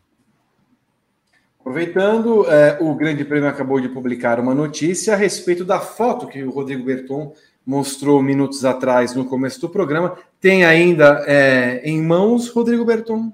Tenho. Por gentileza, falamos a respeito dela no começo da atração. Fotos que estão rodando o mundo. Ah, mas o Verstappen tem de ser punido. Ele está com o carro sobre o colchete, está fora. O que acontece? Né? Dá o zoomzinho, Berton, por gentileza. E aí vocês veem que, de fato, ele não está totalmente é, dentro, no sentido de que ele não está dentro do colchete com as rodas para dentro.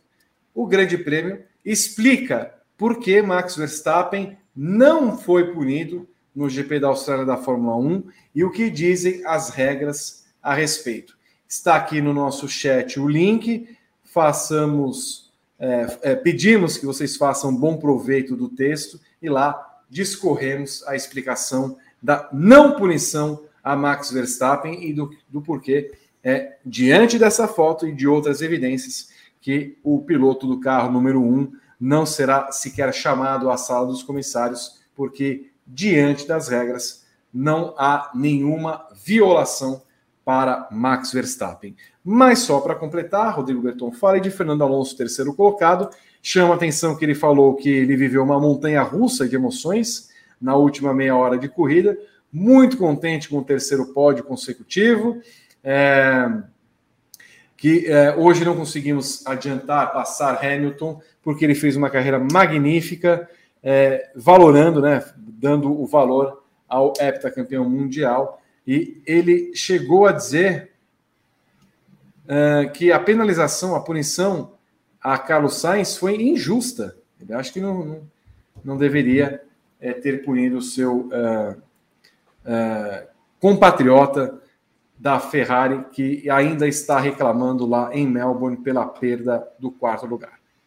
Será que ele ia estar falando que o Sainz não deveria ter sido punido se a FIA mantivesse o resultado e ele tivesse perdido o pódio?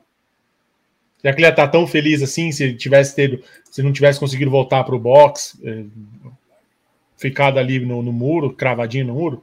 Não sei. Aí não tem como, como afirmar. Mas só sei que hoje até o Alonso até puxou pneu. O bicho puxou pneu hoje. Para voltar para o. Não, vamos voltar. Eu puxo pneu. Não tem, não. Eu, vou, eu mesmo puxo. Parecia a gente carregando kart, né, Renato? Na, na, na Copa GP. Sim. Ó, era, o Alonso, para mim, ainda é a grande personagem do, do ano. Esse retorno aí, o comeback do Alonso aos pódios, três pódios seguidos, três terceiros lugares. É, então, é, é, é, muito legal ver essa história do Alonso de, de retorno, porque é, é, é um grande piloto cheio de escolhas erradas. E parece que ele fez uma escolha certa agora em guiar pela Aston Martin, é, quando finalmente fizeram um carro bom para ele. E é legal acompanhar isso e tá legal ver o, o Alonso se intrometendo ali na disputa com o Hamilton e o Verstappen, os três juntos. É, tomara que eles consigam se aproximar mais da Red Bull, pelo menos para brigar um pouquinho. Não para tirar as vitórias, mas para brigar um pouquinho entre eles ali, para dar um pouquinho mais de graça, porque são três absurdos e, e o Alonso chegou para dar um temperinho a mais nessa briga. Muito bem. Olha, nós temos muita coisa ainda para falar a respeito desse GP da Austrália, muita coisa para falar a respeito dos pilotos. A gente sempre segue uma ordemzinha aqui do primeiro, segundo, terceiro, quarto, quinto. Mas como grande parte dos pilotos merece uma análise especial, o que, que eu vou pedir? Nós vamos dar as notas para os pilotos. Então, já que vamos dar as notas, nós vamos dar as notas e falar deles ao mesmo tempo que damos as notas. Claro que não vamos poder discorrer a vida sobre os outros 20, os outros 17 pilotos no caso, mas pincelemos, aproveitando a voz bonita do carnaval carioca, Jorge Perlingeiro, em que ele vem aí para a abertura do fabuloso quadro Eis as Notas. E agora, depois de mais um grande prêmio de Fórmula 1, eis as notas, só se for agora.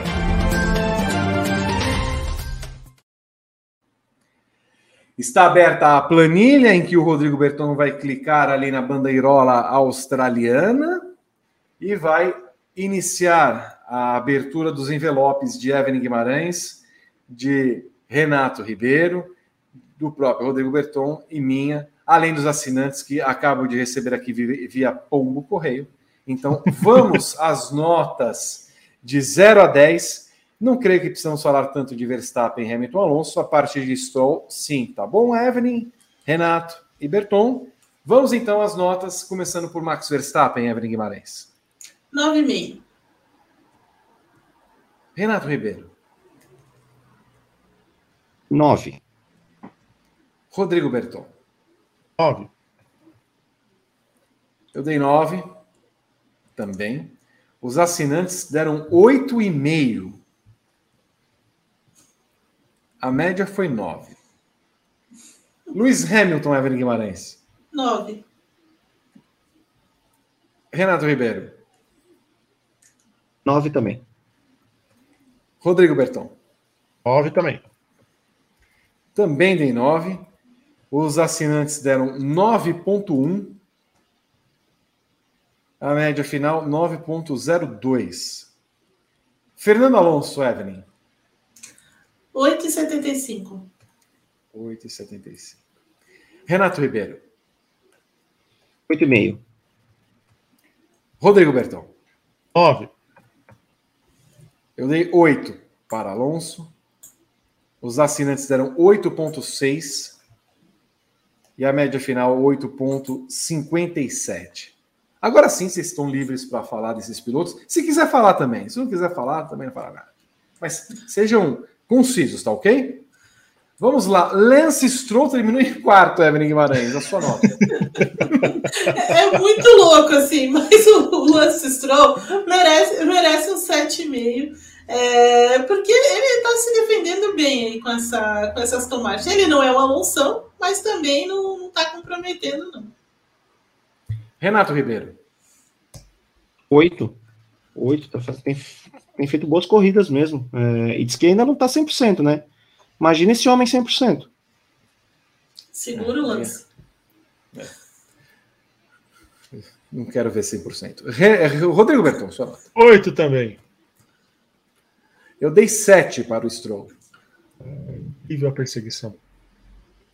É, você acha? Então os assinantes Ótimo. falam para eles aí 6.6. 6.6. Azedos, Vitor. O povo azedo. Nossa senhora, 7.42 é a média final. Bom, Sérgio Pérez, Evelyn Guimarães. 6,5 para o Sérgio Pérez. Você precisa melhorar um pouquinho, né? Assim, apesar da, da, dos problemas de freio aí e tudo mais, mas esperava um pouquinho mais o, o Pérez. Renato Ribeiro. Em determinado momento foi heróico ele ultrapassar uma McLaren, depois foi heróico ele ultrapassar uma Haas. Ah, pelo amor de Deus, cinco. Se a gente depender desse cara para ter campeonato, a gente tá morto esse ano. Rodrigo Berton. Prometeu muito e entregou nada, cinco. Eu também dei cinco. Os assinantes deram 5.4. Não é, Heavy. Não, a Evelyn. O camarada largou, do, do, o camarada largou dos, dos pontos. O rapaz falou: vou brigar, sou campeão, tenho chance, vou, eu sou campeão, papito. Não, não foi. Evelyn, o, o treino livre 3 dele, olha, eu, eu devia eu, eu moldurar. Eu, ó, imagina a Chiquinha chorando.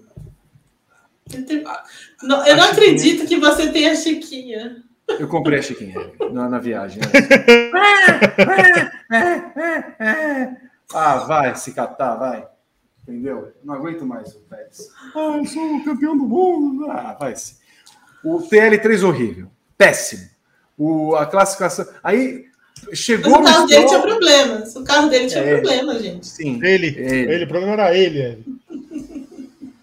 Lando Norris, Evelyn. Muito azedos. Evelyn, com três relargadas, o Verstappen teria ganho essa corrida.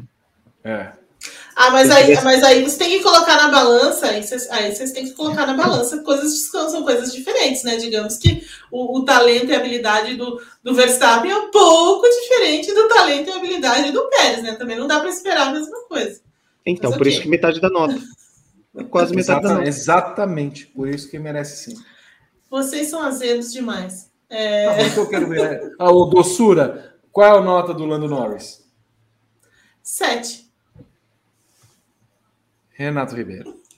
Eu dei oito para o Norris. Carregar esse carro aí até a sexta posição. Olha. Renato, é, Rodrigo Bertão. Sete e meio. Foi bem. Foi mal, não. Eu dei sete e meio também. Os assinantes deram 6,8. A média final ficou 7,36. O pessoal tá azedo hoje, viu? É, tá. Acho que a madrugada Ah. m- muda as pessoas, não é possível. Tá Nico Hülkenberg, Evelyn Guimarães. Oito. Renato Ribeiro. Dei oito pra ele também. Cada pau que ele tá dando no Magnussen, que olha. Rodrigo Berton. Oito e meio. Eu dei 9 para ele. Assinantes, 7,9. Amados. 8,28 a média final. Oscar Piastri, Evelyn Guimarães. Eu vou dar nota 8 pro Piastra. Renato Ribeiro. Quem viu o briefing pré ouviu em primeira mão que ele ia pontuar. Pontuou. Oito. Rodrigo Berton. Oito. Eu dei 6 para o Piastri. Como assim?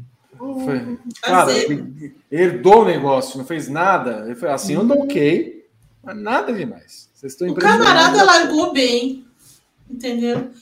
Em, Se- em qual das brigou a 19 corrida largadas, Evelyn? Desculpa, Não, não se envolveu no forfé das Alpine no final. Não se envolveu no forfé, exatamente. Tá com É, é draga de um carro, entendeu?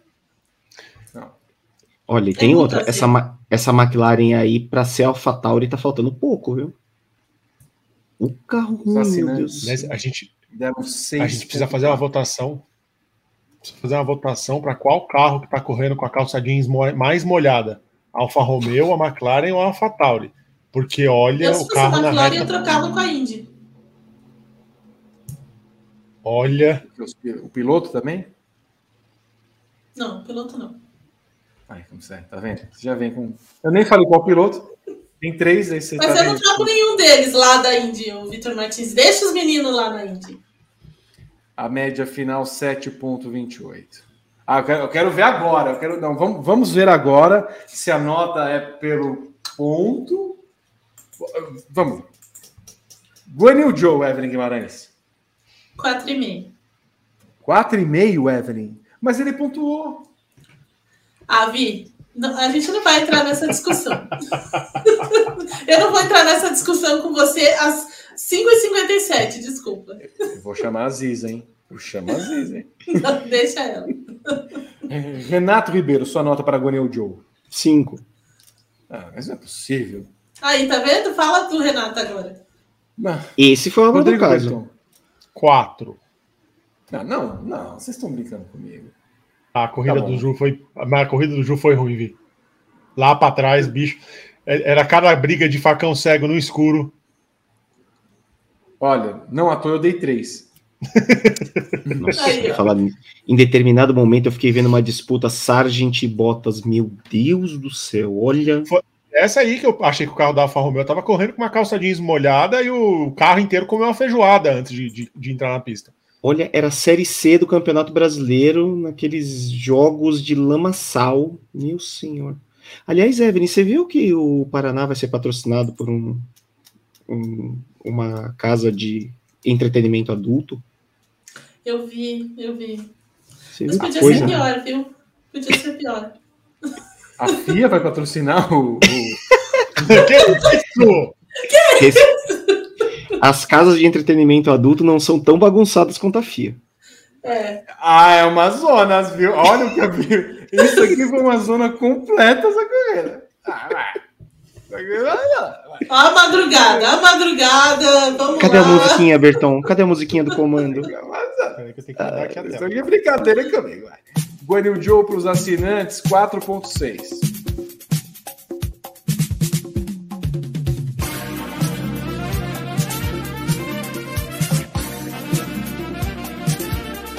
Média final 4,22. Agora vem aí Yuki Tsunoda para Evelyn Guimarães. Quatro. Ah, não, Evelyn, por favor, não. Vamos rever a nota, porque Yuki Tsunoda, ele, ele sobreviveu, ele foi, ele foi sendo passado por todo mundo, mas ele apareceu lá na zona de pontos desde o começo da corrida. É verdade, ele até teve uma boa classificação, mas não dá. Não foi só isso. Renato Ribeiro, Quatro também. Rodrigo Berton, Quatro. Não aguento mais o Tsunoda também. eu vou ser sincero, ele fez uma boa corrida. Ele fez uma boa corrida. É, essa, esse carro da AlphaTauri, olha. É, ele, carro é uma, é, é uma ele, ele pede para ser o Mozella. Ele pede, ele Sim. pede para resgatar. Ele pede assim, Giancarlo Minardi, venha, volte, por favor. Porque assim, é, é, é a essência da Minardi. A nota do Tsunoda é 6 hoje. Tanto é que os assinantes foram comigo, 4.6. é, foi, foi com nós três, né? 4 e 6. É, bom, só quero ver agora. Valtteri Bottas, Evelyn. Um. Não, o Valtteri Bottas. Falei. Um. Um? E esse um é, pela, é, pela, é pela, pelo look que ele apareceu lá na pista nesse final de semana, entendeu? Com muito carisma, mas Renato Ribeiro. Zero. Nossa senhora. Ah, é, Rodrigo Berton. Um beijo pro Gui. Zero. Eu dei um. Os, bo os bostas, não. Os Quem, Vitor? Seis é, Os assinantes deram para o Bottas 2,6. Que Desculpa aí, gente. Assinantes. Só uma questão de, da madrugada. Os assinantes, ah, a gente ama vocês, tá? É, a gente ama vocês. Eu vou até botar o Padre Marcelo aqui, porque já deve ter começado. Ah, é verdade. Vamos dar uma risada. Eu, eu quero assistir o... o... canal da pesca. Exato. o peixão que eu vou te mostrar. Que o... isso? A média do Bottas 0,92. Santa Missa ainda existe isso aqui? Ah, então, claro. então, então né? é, Carlos Sainz, Evelyn Guimarães. Eu quero Olha, saber. É, então, o Carlos Sainz é uma, é uma contradição, né? Porque ele fez uma baita corrida. E, e, assim, até aquela largada, até aquela relargada, que simplesmente foi o autor de todo o forfé é, que aconteceu depois. Então, é, a nota é 6. Eu queria dar uma nota maior, mas Vai, seis. O Evelyn, você é da opinião que se não valeu a largada, aquilo, aquilo não deveria ter existido e, portanto, não deveria ter sido punido? Olha, é, é, em tese, sim. Porque se, se, se a largada foi anulada, mas assim, não dá para fechar os olhos porque aconteceu, né? Não dá para fechar os olhos porque aconteceu.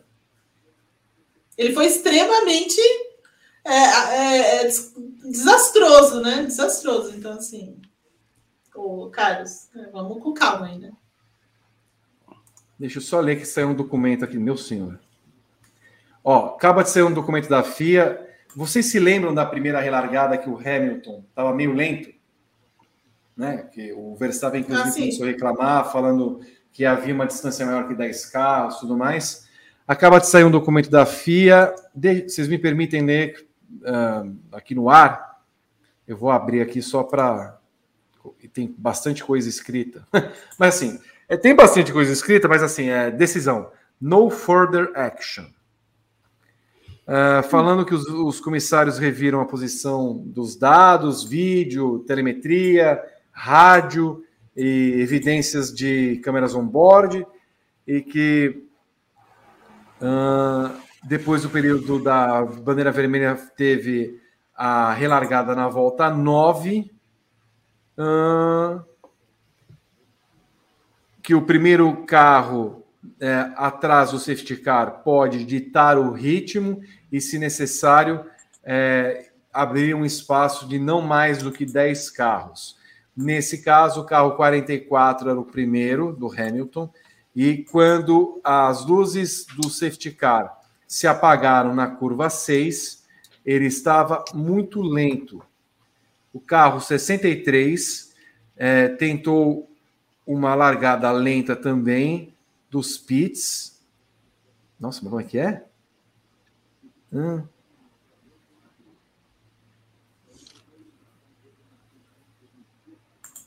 Nossa, eles não, na verdade, eles não concluem a respeito do Hamilton e mudam para o Russell do nada falando que ele também teve uma largada, é, ele teve uma saída dos pits que também foi meio lenta, e quando ele deixou o pit lane, ele acelerou demais para é, diminuir a distância.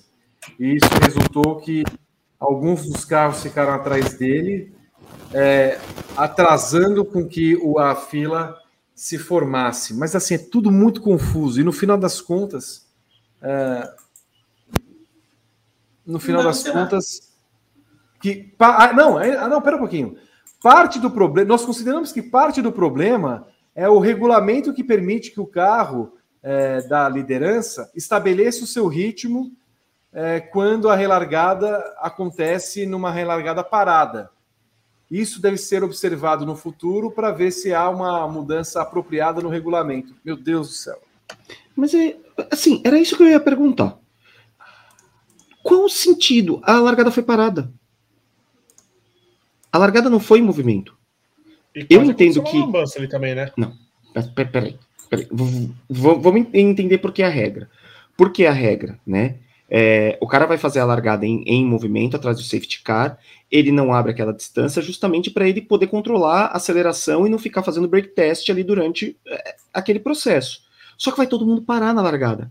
Quanto mais o Hamilton demora para chegar, é, chegar no grid de largada, mais ele beneficia todo mundo que está atrás dele, né? Então assim, é, ai, sério, não.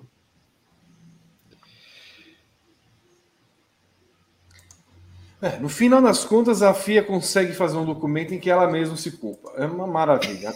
Adorei. Muito bom. Não, basicamente foi o que aconteceu na Arábia Saudita, lá com pode, não pode, pode do anúncio. Ai, meu Deus foi do céu.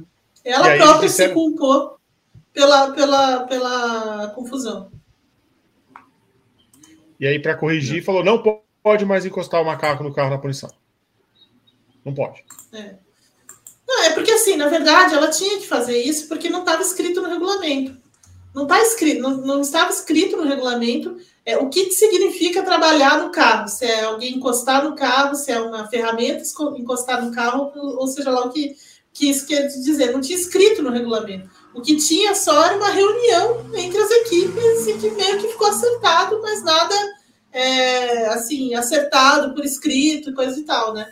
E aí a, a, a Aí foi o, o precedente, né? É, então agora ela é tem que esclarecer isso. isso. E se agora é a mesma fosse... coisa. O Evan, se a largada fosse atrás do safety car, até teria sentido esse negócio de. Como, qual a diferença é, mas... que vai fazer? Exato. Sendo que eles vão chegar lá no, no. Até porque quando você tem o procedimento normal de largada, o, o, o pole position, vai no ritmo que ele quiser, entendeu? Sim. Ah, sabe? Hum, e sabe o que é o pior? Ainda vão sair, sei lá, uns 15 documentos desse hoje. Sai, vai sair, vai sair. Tudo bem escrito desse jeito. Eu espero estar na minha cama. O Carlos Sainz deu 6 Evelyn Guimarães. Renato Ribeiro, sua nota. É, eu só vou discordar da Evelyn de uma coisa. É, a... O louco. Ah, não é possível que o, o trem a 6 e 8 faça esse barulho. É possível, é possível. Pô, tá dentro da casa da Evelyn, mano. É. Olha, esse trem, esse trem vai. A FIA vai investigar esse trem. Vai sair um documento também. Eu tenho medo, não. Eu tenho medo da investigação da FIA. Eu tenho medo da investigação da FIA porque ela vai dar razão pro trem. Eu acho que Esse a... trem não foi a... som do. Não fui eu que coloquei, não, tá? Não é sonoplastia, não, tá, gente? Olha, que maravilha. Eu, eu acho que a Guima vai ser punida ainda pelo esse trem. Vai. Nossa, Sim. ele tocou 4 da manhã também. É uma beleza. Na sexta-feira. Na é, sexta-feira ele tocou 4 da manhã. É, só, a largada só é invalidada porque o Sainz fez aquela barbeiragem toda, né? Então, assim, não tem como não punir o cara é, para aquela barbeiragem toda. É, dito isto, nota 5 para ele também. Deus me livre. Rodrigo Berton. 5. A nota do Sainz seria 9 se não fosse o acidente. Nota 5. Os assinantes, eles, eles estão numa maré ruim. 3 foi a nota deles. A média 4,8. Bom, Pierre Gasly, Evelyn Guimarães. Olha, eu vou dar 8,5 para o Gasly. É, é, ele foi bem na corrida, foi muito bem, andando muito forte ali no, no ritmo é, é, de Mercedes, no ritmo de Aston Martin.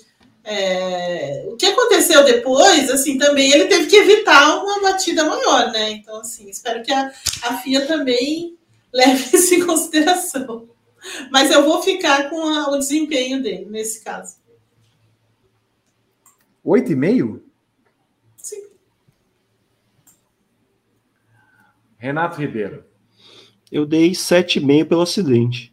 Tirei pontinho dele pelo acidente, porque eu achei o acidente também meio. Uma barberagemzinha, assim. Mas ele andou pra caramba. É, botar essa Alpine ali para andar junto de Aston Martin, de Ferrari, é uma coisa que eu, pelo menos, não esperava tão cedo. Rodrigo Berton. Oito. Olha, Considerando que as, o acidente poderia ter sido muito evitado, eu dei seis para ele. Os assinantes. Os assinantes estão numa maré realmente interessante. Cinco. Média sete. Estebano com Evelyn Guimarães? Seis. É, quer dizer, o Gasly é 8,5 e o Ocon é 6, sendo que ele não causou acidente. Por quê? Porque é, eu, eu, acho que a, o desempenho do Gasly foi melhor do que o do, do Ocon. Acho que ele conseguiu tirar mais do carro do que o, do que o Ocon. E nem acho que o Gasly tenha sido culpado, tão culpado assim. Eu acho que ele precisou é, também também se, é, pra, assim, ele também precisou de uma manobra evasiva para não, não, não, não, não causar mais estrago ali. Como foi atrapalhado, Evelyn, com o safety car, ele também, a Alpine chamou ele para os boxes. Mas aí não é problema do. Aí, aí é outra história. Poxa, você Entendeu? pega muito no pé do Ocão. Renato, Mas o ritmo do Ocon não foi o mesmo ritmo do Gasly, ué. Seis e meio pro Ocon. Rodrigo Berton. Seis e meio. Eu dei cinco. Azedo. Não, é, e os assinantes deram 4,9. Mais azedo ainda. Nossa, que os assinantes dão tão mal, hein? Se, se, todo, se tiver corrida só de madrugada, assim. meu senhor amado. Nick de... assim. Vamos, Evelyn, Nick De Vries. Dois.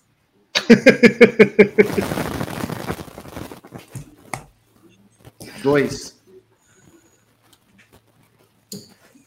Renato Ribeiro se não acabou o hype dele, quantas corridas leva para acabar? Porque assim. Nossa. Um. Um? Um, nossa, fraco. ele tá tomando pau do Tsunoda. É o terceiro ferro que ele leva do Tsunoda em três corridas. Do Tsunoda. Que ninguém aguenta mais. Rodrigo Berton. Zero. Zero? Zero. O menino foi decolado o menino foi é, vilipendiado, o menino, o sargento lá bateu. É ele que tem culpa? Sim. Tudo isso porque ele estava disputando com a Williams e tudo isso porque ele estava longe Mas do ele não tem condição. Não, ele não era. O Renato, ele não tinha condição de disputar com a Williams, porque a Williams é melhor que o carro dele. Não, a Williams do álbum é melhor que o carro dele. A Williams do Sargent não. Bom, eu dei dois. Não importa. Os assinantes deram ah, dois e meio. Olha, diria o Marcelo que dê. Olha, por favor. Olha, diria o Marcelo que dê dois, mas mantenha o respeito. Os assinantes deram dois e meio. A média final, um e meio. E não foi falta de Logan aviso, Sargent. Hã? Não foi falta de aviso do De Vries. Ai, não sei o que, Monza, bibibi, bobobó. Tá aí o De Vries, ó, isso aí. Logan Sargent para Evelyn Guimarães. Dois. A dois também? Dois. Ah, é, porque a comparação dele com. É, ainda que ele seja um novato, mas, poxa. É difícil, né? Renato Ribeiro. Dois também. Rodrigo Berton. Um e meio. Eu dei um. Já me irritou. Os assinantes deram 1,8. A média final 1,66. Kevin Magnussen, Evelyn Guimarães. Três. Quanto?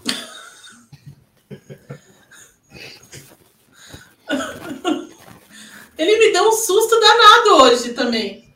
Com aquela, com aquela passagem dele pela, pela Brita até agora não explicada. Eu, não, eu posso explicar. O pelotão estava vindo bem lento aí todo mundo foi freando, freando, freando. Ele deveria estar lá atrás, sabe onde você deixa uma distância? Ah, eu falei assim, não tô, não tenho, tô fazendo nada, não passei. Aí ele deve ter aberto uma distância. No que ele contornou a curva, como ela é cega, né? Ele viu um monte de carro parado e teve dúvida. Tá, mas ele tava pensando em quê? Na, na, na morte da bezerra, o quê? Tava. Não. Mas assim, ele virou ele depois ele tá um acidente. Não, depois ele tá tomando, é, assim, tempo é, notório de, de Nico Huckberg, né? Então, assim. Renato Ribeiro. Eu só consigo pensar que Kevin Magnussen é, bateu em Mick Schumacher ano passado. Olha que, a imagem, que beleza. Olha, olha lá. ele, isso, cara. Gente, ele entra na curva direita. Ele entra na curva direita aí, que é uma curva cega. Aí ele vê seis paspalhos na frente dele. O que, ele vai fazer? Tá, e mas assim, ele tem que prestar atenção nessas coisas. Tem que antecipar. Yeah. Eve, assim, o Paspalho da Alfa Romeo tinha saído, o Sargent também tinha saído, um monte de Paspalho saiu. Aí ele resolveu. Não temos a continuidade dessa cena, Beton. A gente não tem o, ele, ele atravessando a brita. Tal qual um não, e pior, os caras tinham acabado de limpar esse. Eles tinham acabado de limpar esse trecho também. É. Ai, meu Deus do céu. Não dá. Beton, Dá sim, Evelyn. Não, não, essa é a última que eu peguei. Não tem, ó. Ah, que pena. Se você tiver depois, é, a gente dá um é, jeito de eu... buscar. Renato Ribeiro. Ah, eu fico pensando que ele bateu no Mick Schumacher, ele tá levando um ferro do Huckenberg, só prova que o Mick Schumacher era horroroso mesmo. É, dois também. Não é possível. Rodrigo Berton. Ele foi o causador de toda a balbúrdia, né? Que se ele não dá no muro lá e perde o pneu, destrói a roda, a gente estaria já quase indo dormir. É, dois. Ai, tá com soninho aqui. O Magnus, eu dei um. Olá. Eu, eu, eu, hoje eu larguei a mão dele. Hoje eu larguei a mão dele. Você volta nele hoje? A Eve, não, a, aquela barba. Bom, tá tomando fumo do Hulk. Aque, aquela batidinha dele, olha, olha, deixa eu falar uma coisa. Roy Nissani, Enzo Fittipaldi, lamentavelmente, Vitor Martins e. Hã? Teve o Brogman da, da Fórmula 3 também, que tirou uns oito da, da, das duas o, corridas. O Dennis Hogger e, e, a batida de Kevin Magnussen, nossa senhora, Jesus. E a do, do Enzo, hein, gente? Troféu Joinha. Olha, o Enzo fez uma ótima. Nós precisamos falar disso em algum momento. Fez uma ótima temporada no passado. Esse ano, o que, que aconteceu? 2,18 a média final do Kevin Magnussen. George Russell, Evelyn Guimarães. 9. 9? Nossa, Nove. Tempo, ótima, ótima classificação, ótima largada. Vinha bem depois da, da, da, da decisão atrapalhada da, da Mercedes, entendeu? É, não tem que falar do George Russell nesse final de semana. Rodrigo, é, não, Renato Ribeiro. Nove também. Eu que não vou contra a Evelyn Guimarães. Rodrigo Benenê. Nove. Eu dei oito para George Russell. É claro, óbvio, óbvio que você deu oito. Você viu a ceninha dele parado no pit lane com o pezinho na parede, olhando pro carro da Red Bull? E, e o Toto Wolff olhando pro carro da Red Bull na, na no, no último horror ali? Ele. Não, e o pior, sabe o que ele fez, Evelyn? Ele tava lá, aí eu acho que ele se travestiu de manto invisível, porque ele fez assim, ó. Ninguém, ninguém tava vendo ele ali, ninguém. Ninguém. É, ele... né, a pessoa.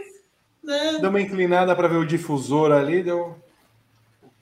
Ah, Toto Wolff, passa. Mas, Vi, depois que ele disse que ele não ia ter vergonha alguma de copiar o carro da, da Red Bull, pô. Sabe que eles. Ô, oh, Evan, ele deve. Assim, seria muito esperto da parte dele se eles andassem com aquelas câmerazinhas que vem Ou acoplada aqui em caneta, então você já. Já tira ali, ó. Não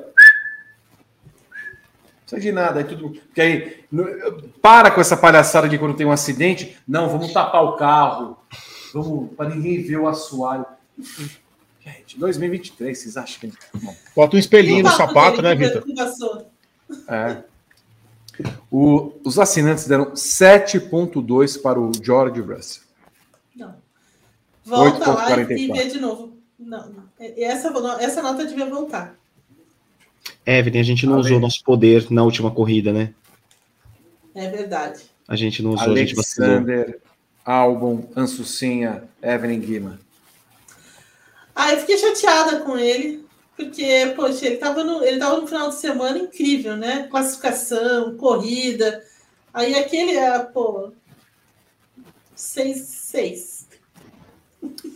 6? 6. 6.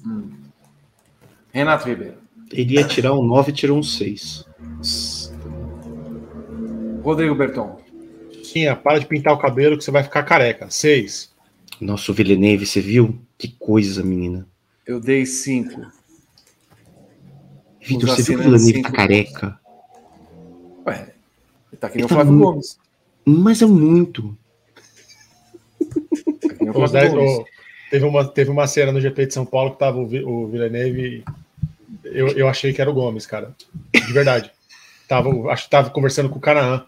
Eu passei, eu cumprimentei o Villeneuve como se ele fosse o Gomes. Sem, sem, sem brincadeira. Os assinantes deram 5,7 para o álbum. A média final é 5,74. Charles Leclerc, Evelyn Guimarães. 3. Nossa. Ah, não, sem condição, Leclerc. Sem condição.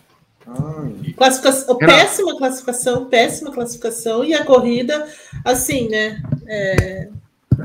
Ok. Renato Ribeiro. 3 também. Nossa, o Leclerc, olha o começo de temporada do Leclerc também é qualquer nota, viu? Que horror. É qualquer, qualquer nota 3, pelo jeito. É. Quer ver? Vamos ver. Rodrigo Berton. Um e meio. Ah, não, Berton, você não deu um e meio. Ele quis, ele quis fazer a curva como se o coitado do Stroll não tivesse ali. Ah, não tem ninguém ah, aqui, eu, vou fazer a curva. Eu também pensaria a mesma coisa. é eu dei dois mas mantive o respeito. 3,4 deram os assinantes. A média final, 2,58. Vamos às equipes. Red Bull, Evelyn Guima. 8,5. Renato Ribeiro. 8. Rodrigo Berton. Vou dar 7,5 porque os, os probleminhas ali estão começando a aparecer. Eu dei 7 para Red Bull. Os assinantes deram 8,6. A média final, 7,92. Aston Martin, Evelyn Guima. 9. Renato Ribeiro. Concordo, 9. Rodrigo Berton. 9,5. Eu dei 8. Assinantes deram 8,2. A média final, 8,74. Ferrari, Evelyn Guimarães. Quatro. Ferrari ah, muito mal, hein? Muito mal, Ferrari. Mas, Evelyn, a, a Ferrari. Ah. A Fê. Renato Ribeiro. Eu tô muito na linha do Gabriel. A Ferrari não faz ideia do que tá acontecendo. Mas porque ela tem um carro ruim, né? né? Por causa da Mercedes, não é igual a Mercedes, que não sabe porque tem um carro bom. Um, cinco. Rodrigo Berton. Quatro. Eu dei 5. Os assinantes deram 4,6. A média final 4,52. Mercedes, Evelyn. 8,5 para Mercedes. Aquela, aquela, aquele, aquela estratégia do Russell uh, tirou muito, muitos pontos. Renato Ribeiro. Nossa, eu dei 4 para Mercedes a estratégia do Russell, ela faz a Mercedes abdicar da, da chance de ganhar a corrida. Da única chance que ela tinha de ganhar a corrida. E era possível. Eu não sei se era possível. Acho que não era possível. Com os dois ali? Não. Não, não acho, que, não, não acho que teria sido possível. Mas, é, mas eu acho que eles fizeram um bom carro para essa, essa prova. Evelyn, eu tenho medo deles só terem. Você... Se é a mesma coisa. Não, porque, assim, se, a, assim, cada um tem seu critério, né? Mas o meu critério é a preparação que eles fizeram para a corrida, tipo de carro que eles entregam na mão dos pilotos, né? Então, assim, não acho que a Mercedes teria chance de vitória, não teria, não teria chance de vitória pela, pela performance do Verstappen. Assim, o Verstappen, em, em, em algum momento, ele ia passar os dois, entende? Assim, de alguma forma, ele ia passar os dois. É, então, assim, não, não tem muito como negar isso. Agora, a preparação do, do final de semana, o carro que eles entregaram foi muito bom. Foi melhor que a Ferrari, por exemplo que a gente esperava na classificação e, e na corrida melhor do que ela foi, né? Bom dia, Tuiuiu. É, Vamos à é próxima Yuyu, nota. Não é Tuiuiu que tem aqui. É o Sabiá. Não é o Sabiá? É o Sabiá. Olha. Rodrigo Berton, sua nota. 4,5. Eu cheguei a pensar por um momento que eles tentaram fazer o Verstappen parar junto com o Russell para tirar ele dali vão puxar o Russell, quem sabe a Red Bull puxa o Verstappen junto. Mas eu pensei que o Toto Wolff não faria isso. Um 4,5. Rodrigo Berton, 4,5, já foi. É, eu dei novo, tá? Estou um pouquinho, um pouquinho confuso. Uh, os assinantes deram 7,1. Qual foi sua nota, Vi? 4. Média final 5,62. O Alpine, Evelyn Guimarães. Oito. Tudo isso? Gente. O Renato Ribeiro. Sete. Rodrigo Berton. Oito. Eu dei oito também. Quatro e meio, quatro e meio deram os assinantes? Gente, que azedume do cacete. Alfa Romeo, Evelyn Guimarães. Zero. Não, Alfa Romeo. Zero. Ah, não, não é não Alfa né? Tauri. Vou repetir. Alfa Romeo. Zero. Vou repetir. Zero. Vou repetir. Renato zero. Ribeiro. Hum. Renato Ribeiro. Um. Rodrigo Berton. Zero. É, vou dar zero também, então. Os assinantes deram 3,4. Nossa, o que, que aconteceu com esse carro da Alfa Romeo esse final de semana, hein? Jesus Cristo. As duas pecinhas atrás do. É, do, do Bottas, do Bad S. 0,88 a média final. Williams, Evelyn Guimarães. 5. Renato Ribeiro. 5 para Williams também. Rodrigo Berton. 5. Eu dei 7 para o Williams. Os assinantes deram 3,7. Dá para entender. 5,14. McLaren, Evelyn Guimarães. 4,5. Renato Ribeiro. Aliás, ficou horas lá, viu? McLaren. É, é, é, é, é, também. McLaren, McLaren ficou, ficou lá. horas com a gente, foi pro bar, é, cometeu lá na sala de imprensa também. Levou uns morangos. Cometeu? É, levou uns morangos lá. Foi comer morango. É, sabe? É, olha, Vitor. Ah, é, a gente tinha caixa de morango, uvas e. Ah, é real isso? Sim. É real? Eu achei Sim. que era uma metáfora para alguma coisa ilícita. Não, tinha, uma ca... tinha algumas caixas de morango, tinha dois tipos de uvas na caixinha assim que você podia pegar. Olha. Olha. Longe, viu? Mas. Mas ficou lá horas. Tá uma saudade. Uma saudade, você não faz ideia. É, cinco para a McLaren. Rodrigo Berton. Quatro. Eu dei cinco. Os assinantes deram cinco. Então a média fica 4,70. Alpha Tauri, Evelyn Guimarães. Zero. Renato Ribeiro. Zero. Eu só dei um para Alfa Romeo porque eu acho que ninguém vai ser pior que Alfa Tauri. Ninguém pode ser. E, e pior ou igual. Rodrigo Berton. Zero também. Eu também. Timinho de merda. 2,7 deram os assinantes. 0,54 a média final dessa merda. Haas, Isso, Vitor. Olha, eu vou dar 6 para a Haas, porque ela tá lá batendo o pé no. Na, no obrigada, trem. Tá lá batendo o pé na, na mesinha da, da FIA. Colocou, é, entrou mesmo com protesto contra o resultado da corrida. Oficial? Oficial? Opa. Sim, sim, acabou de, de sair a, o documento da FIA. Ah, meu Deus.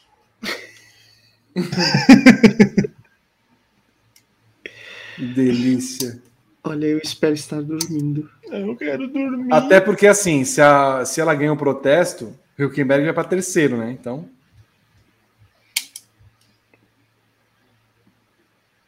Ah, deixa eu fazer aqui, ó. Acabou de sair uma pergunta para Fernando Alonso sobre ser tocado em largadas e relargadas por outros carros. Ele respondeu: Sou muito atraente, mas o, meu... mas o nosso carro é, é, é forte o bastante. Não, me importa se eles continuam tocando a gente. Ah, mas esse homem é um. É um... Olha esse. É esse homem de bom humor, Vitor, ele é uma maravilha, né? Sou muito atraente. Ah, não errado, não errado, errado, ele não tá. Desculpa. Ah, é... Não dá para mudar a nota do Alonso, não.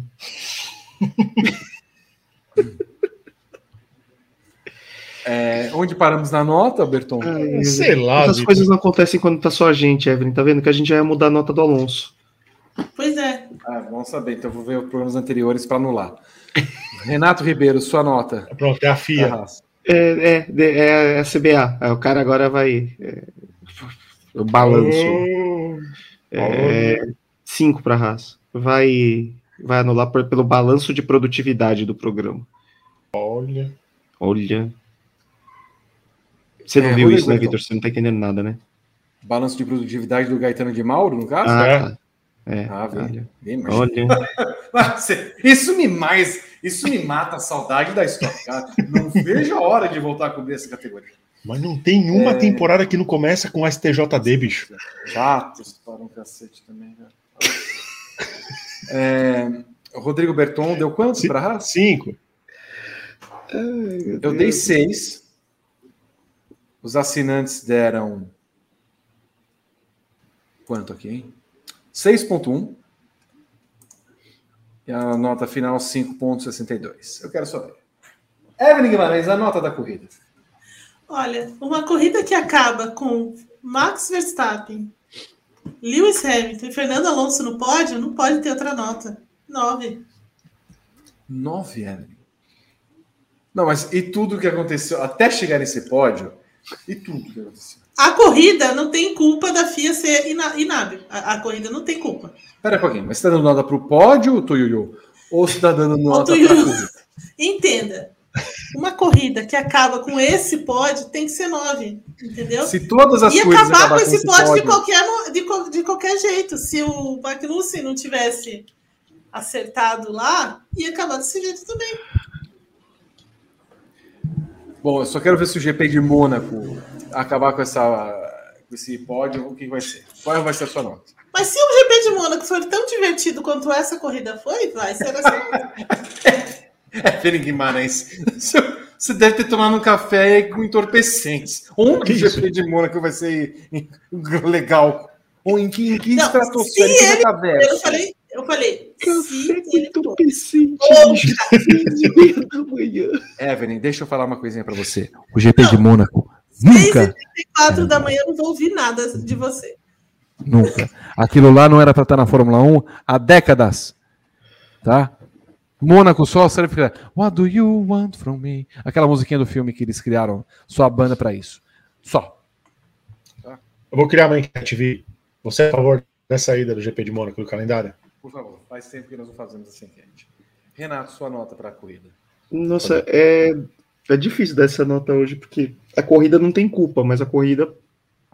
Mas a FIA foi lá e cagou a corrida, né? Seis. Rodrigo Berton. Oito. Eu dei sete. Pior que foi bem. 6, 7, 8, 9, bem terror. Nota da corrida para os assinantes: 5,4. Nossa, Nossa, senhora. conseguiram ser mais azedos que você, hein? Jesus. Volta lá, nota tem que voltar. Vamos reconsiderar. 7,08 a média da corrida. E aí o Berton vai fazer a nossa. Olha lá. Maravilha. Olha aí, Austrália tem 7,8. Você gostou das setinhas? Eu achei elas tão legais. Legais. Verstappen, Alonso, Hamilton, Stroll e Russell aparecem como. Não, é possível. Deve estar errado, não? Você viu o degradê? Primeiro. Você Ah, viu o degradê do, que você pediu, Vi? Vi, vi. E os três últimos, Ocon, Bottas e De Vries, como os piores da temporada 2022. Temos aqui a evolução dos pilotos, o ranking das corridas com Austrália, Bahrein. Nossa, tá bem diferente. E a... Vocês deram quanto para a Arábia Saudita? Deixa eu ver. 1.92. Nossa senhora, que, que é azedume do cacete. Mas a corrida Ah, foi sim. ruim, Vitor. Corrida Você tava lá ruim. tomando caipirinha. Pra você foi ótimo, você tava lá bebendo caipirinha. Aí, comparando com essa corrida de hoje, aí você vem. Ai, a gente tem que ir embora. Ah, A corrida de foi bem ruim na Arábia Saudita. Volta pra Foi- praia. Eu volto. Com o maior prazer, Evelyn. Ó, Aqui, ó. Assim a gente pode mudar as notas, a gente pode fazer as Isso é coisas verdade. aqui. Aí, É a Evelyn deu 2, o Gui deu 1,5, eu dei 2 e o Renato deu 2. Os assinantes tá vendo? 2.10. A culpa foi do Gui. Vamos ver. O... Encerramos eis as notas hoje? Sim. O Berton, o nosso próximo quadro é um oferecimento do pior. Nós já podemos rodar a vinheta, temos o resultado final? Sim. Por favor.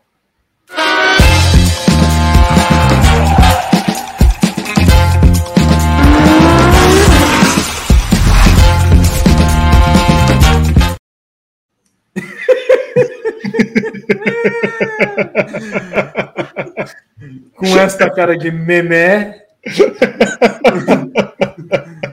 Ótimo. Isso, isso é quer semiótica pura. Como é que é, Vi? Ele também quer a revisão dos resultados. É verdade. Não, não está muito. Está com cara de quem passou a mão e viu que não foi bom. É, chegando mal, com 40%, Charles Leclerc foi eleito o pior no final de semana do GP da Arábia, da Arábia, da Austrália de Fórmula 1, o nosso glorioso Grande Prêmio Guiomar Aguiar. Obrigado, Oi. Mac. Só para completar, Kevin Magnussen 25%, Logan Sargent 17%, Bottas 16%. A conta, vocês sabem, não vai dar 100%, mas a culpa não é nossa. Os 2% ficam aí na conta do Abreu. Evelyn Guimarães, é, a Haas protesta do resultado do GP da Austrália e agora nos resta aguardar. Ah, Fala-se em alguma coisa para ainda hoje ou é alguma coisa que vamos ter de aguardar os próximos dias até ter um parecer final? Olha, eu não acredito que a gente vá ter de esperar mais um- os próximos dias, mas é, é- ela não, não, não, não tem uma alegação, assim, ela só, só coloca lá a- a- o protesto contra o resultado citando a bandeira vermelha. Então, assim, eu acho que deve sair algum parecer ainda hoje. Não, acho que a FIA não vai esperar, esperar tanto assim. Vai ser mais ou menos o que aconteceu no, no- na Arábia Saudita, né? Ah, que alegria.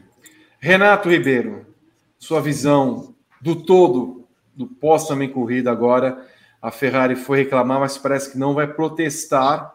Ao que parece, a Ferrari não vai protestar da punição a Carlos Sainz. Vamos ver se temos também alguma, alguma posição oficial, mas por enquanto não há informações de protesto, Renato Ribeiro. Nossa, mais três semanas falando da FIA. Olha, a FIA tá de parabéns, viu? Putz, grila. A gente não consegue falar do campeonato. Beleza, o campeonato também não ajuda muito, mas nossa. Mais três semanas falando de FIA. Mais três semanas ouvindo volta Michael Masi. Mas aí vão relembrar do Charlie White. Ai, meu Deus do céu. Olha. Obrigado, viu, FIA? A gente adorou. Rodrigo Berton, sua visão do todo que esse GP da Austrália traz? Eu fico feliz, pelo menos a gente vai ter assunto para ter audiência dos nossos programas aqui no, nas próximas semanas, porque a gente vai falar muito sobre as pataquadas da FIA, esse, essa situação toda que a própria entidade criou para si própria, armou a cama para deitar e vai deitar e a gente vai falar. Não, não vai ter. Poupar críticas para a FIA, Vitor Martins. Ah, não vamos, não. Não vamos, merece. Merece, até porque passamos uma madrugada inteira acordados, já estamos vendo o Padre Marcelo, a luz. Oh, e hoje é domingo de Ramos, então tem a, a missa do Padre Marcelo. Dona Marlene passou com um ramo aqui para assistir a missa. Eu jurava que era uma samambaia, eu não sabia por que, que as samambaias faziam. Ela me trouxe o café aqui, muito obrigado, e ele passou com um ramo aqui para ela estar lá celebrando o domingo de Ramos à frente da TV com o Padre Marcelo Rossi. É por isso que na corrida de hoje da Stock Car, o César vai ganhar em homenagem a esse domingo. Você vai acompanhar tudo do pós-GP da Austrália, certamente no Grande Prêmio.com.br. Protesto da Haas, outros protestos e tudo mais. Ao longo da semana terá muito material a respeito. Mas eu chamo sua atenção, se você está acompanhando esse programa ao vivo, deixe o seu comentário aqui no chat de onde você está acompanhando. Se você estiver acompanhando o programa depois desta atração ter ido ao ar ao vivo, coloque aqui nos comentários de onde você está acompanhando, é sempre muito importante saber. Teve gente de Birmingham, na Inglaterra, o Léo de Birmingham, na Inglaterra, está acompanhando. Vejo que tem o César Camargo, que está em Madrid, gente do Líbano também acompanhando. Coloque nos comentários desse vídeo, por gentileza, e suas opiniões a respeito do GP da Austrália de Fórmula 1. A gente sempre lê e comenta e responde com muito carinho todos os comentários também que são carinhosos do nosso público maravilhoso. Rodrigo Berton. E se você está ouvindo esse programa no, no, formato de podcast nos agregadores, siga o nosso canal e dê cinco estrelas para gente no Spotify, no Apple. Dá o ranking para gente lá, porque a plataforma indica para gente e baixem os programas do Grande Prêmio, porque a gente está ali na parada, a gente quer crescer, quer ser o programa de esporte motor mais ouvido da plataforma. Então, abaixo os nossos programas é, e ouçam os programas do Grande Prêmio em podcast também. Esse foi o briefing desse domingo de GP da Austrália da Fórmula 1. Eu quero agradecer a Evelyn Guimarães, a Renato Ribeiro e a Rodrigo Berton. Nesta segunda-feira, nós teremos Paddock GP para trazer tudo dessa desse pós-corrida às 18h30. É isso? 18h30, acompanhem no horário de Brasília o Paddock GP nessa segunda-feira. Tenho certeza que TTGP vai reverberar tudo o que aconteceu no final de semana. WGP na quinta-feira com as meninas do Grande Prêmio falando também. Beijo a todos vocês. Completamos exatas duas horas de briefing. Nos vemos em 30, em 28, 29 e 30 de abril com o briefing novamente para o GP do Azerbaijão. Até lá. Tchau.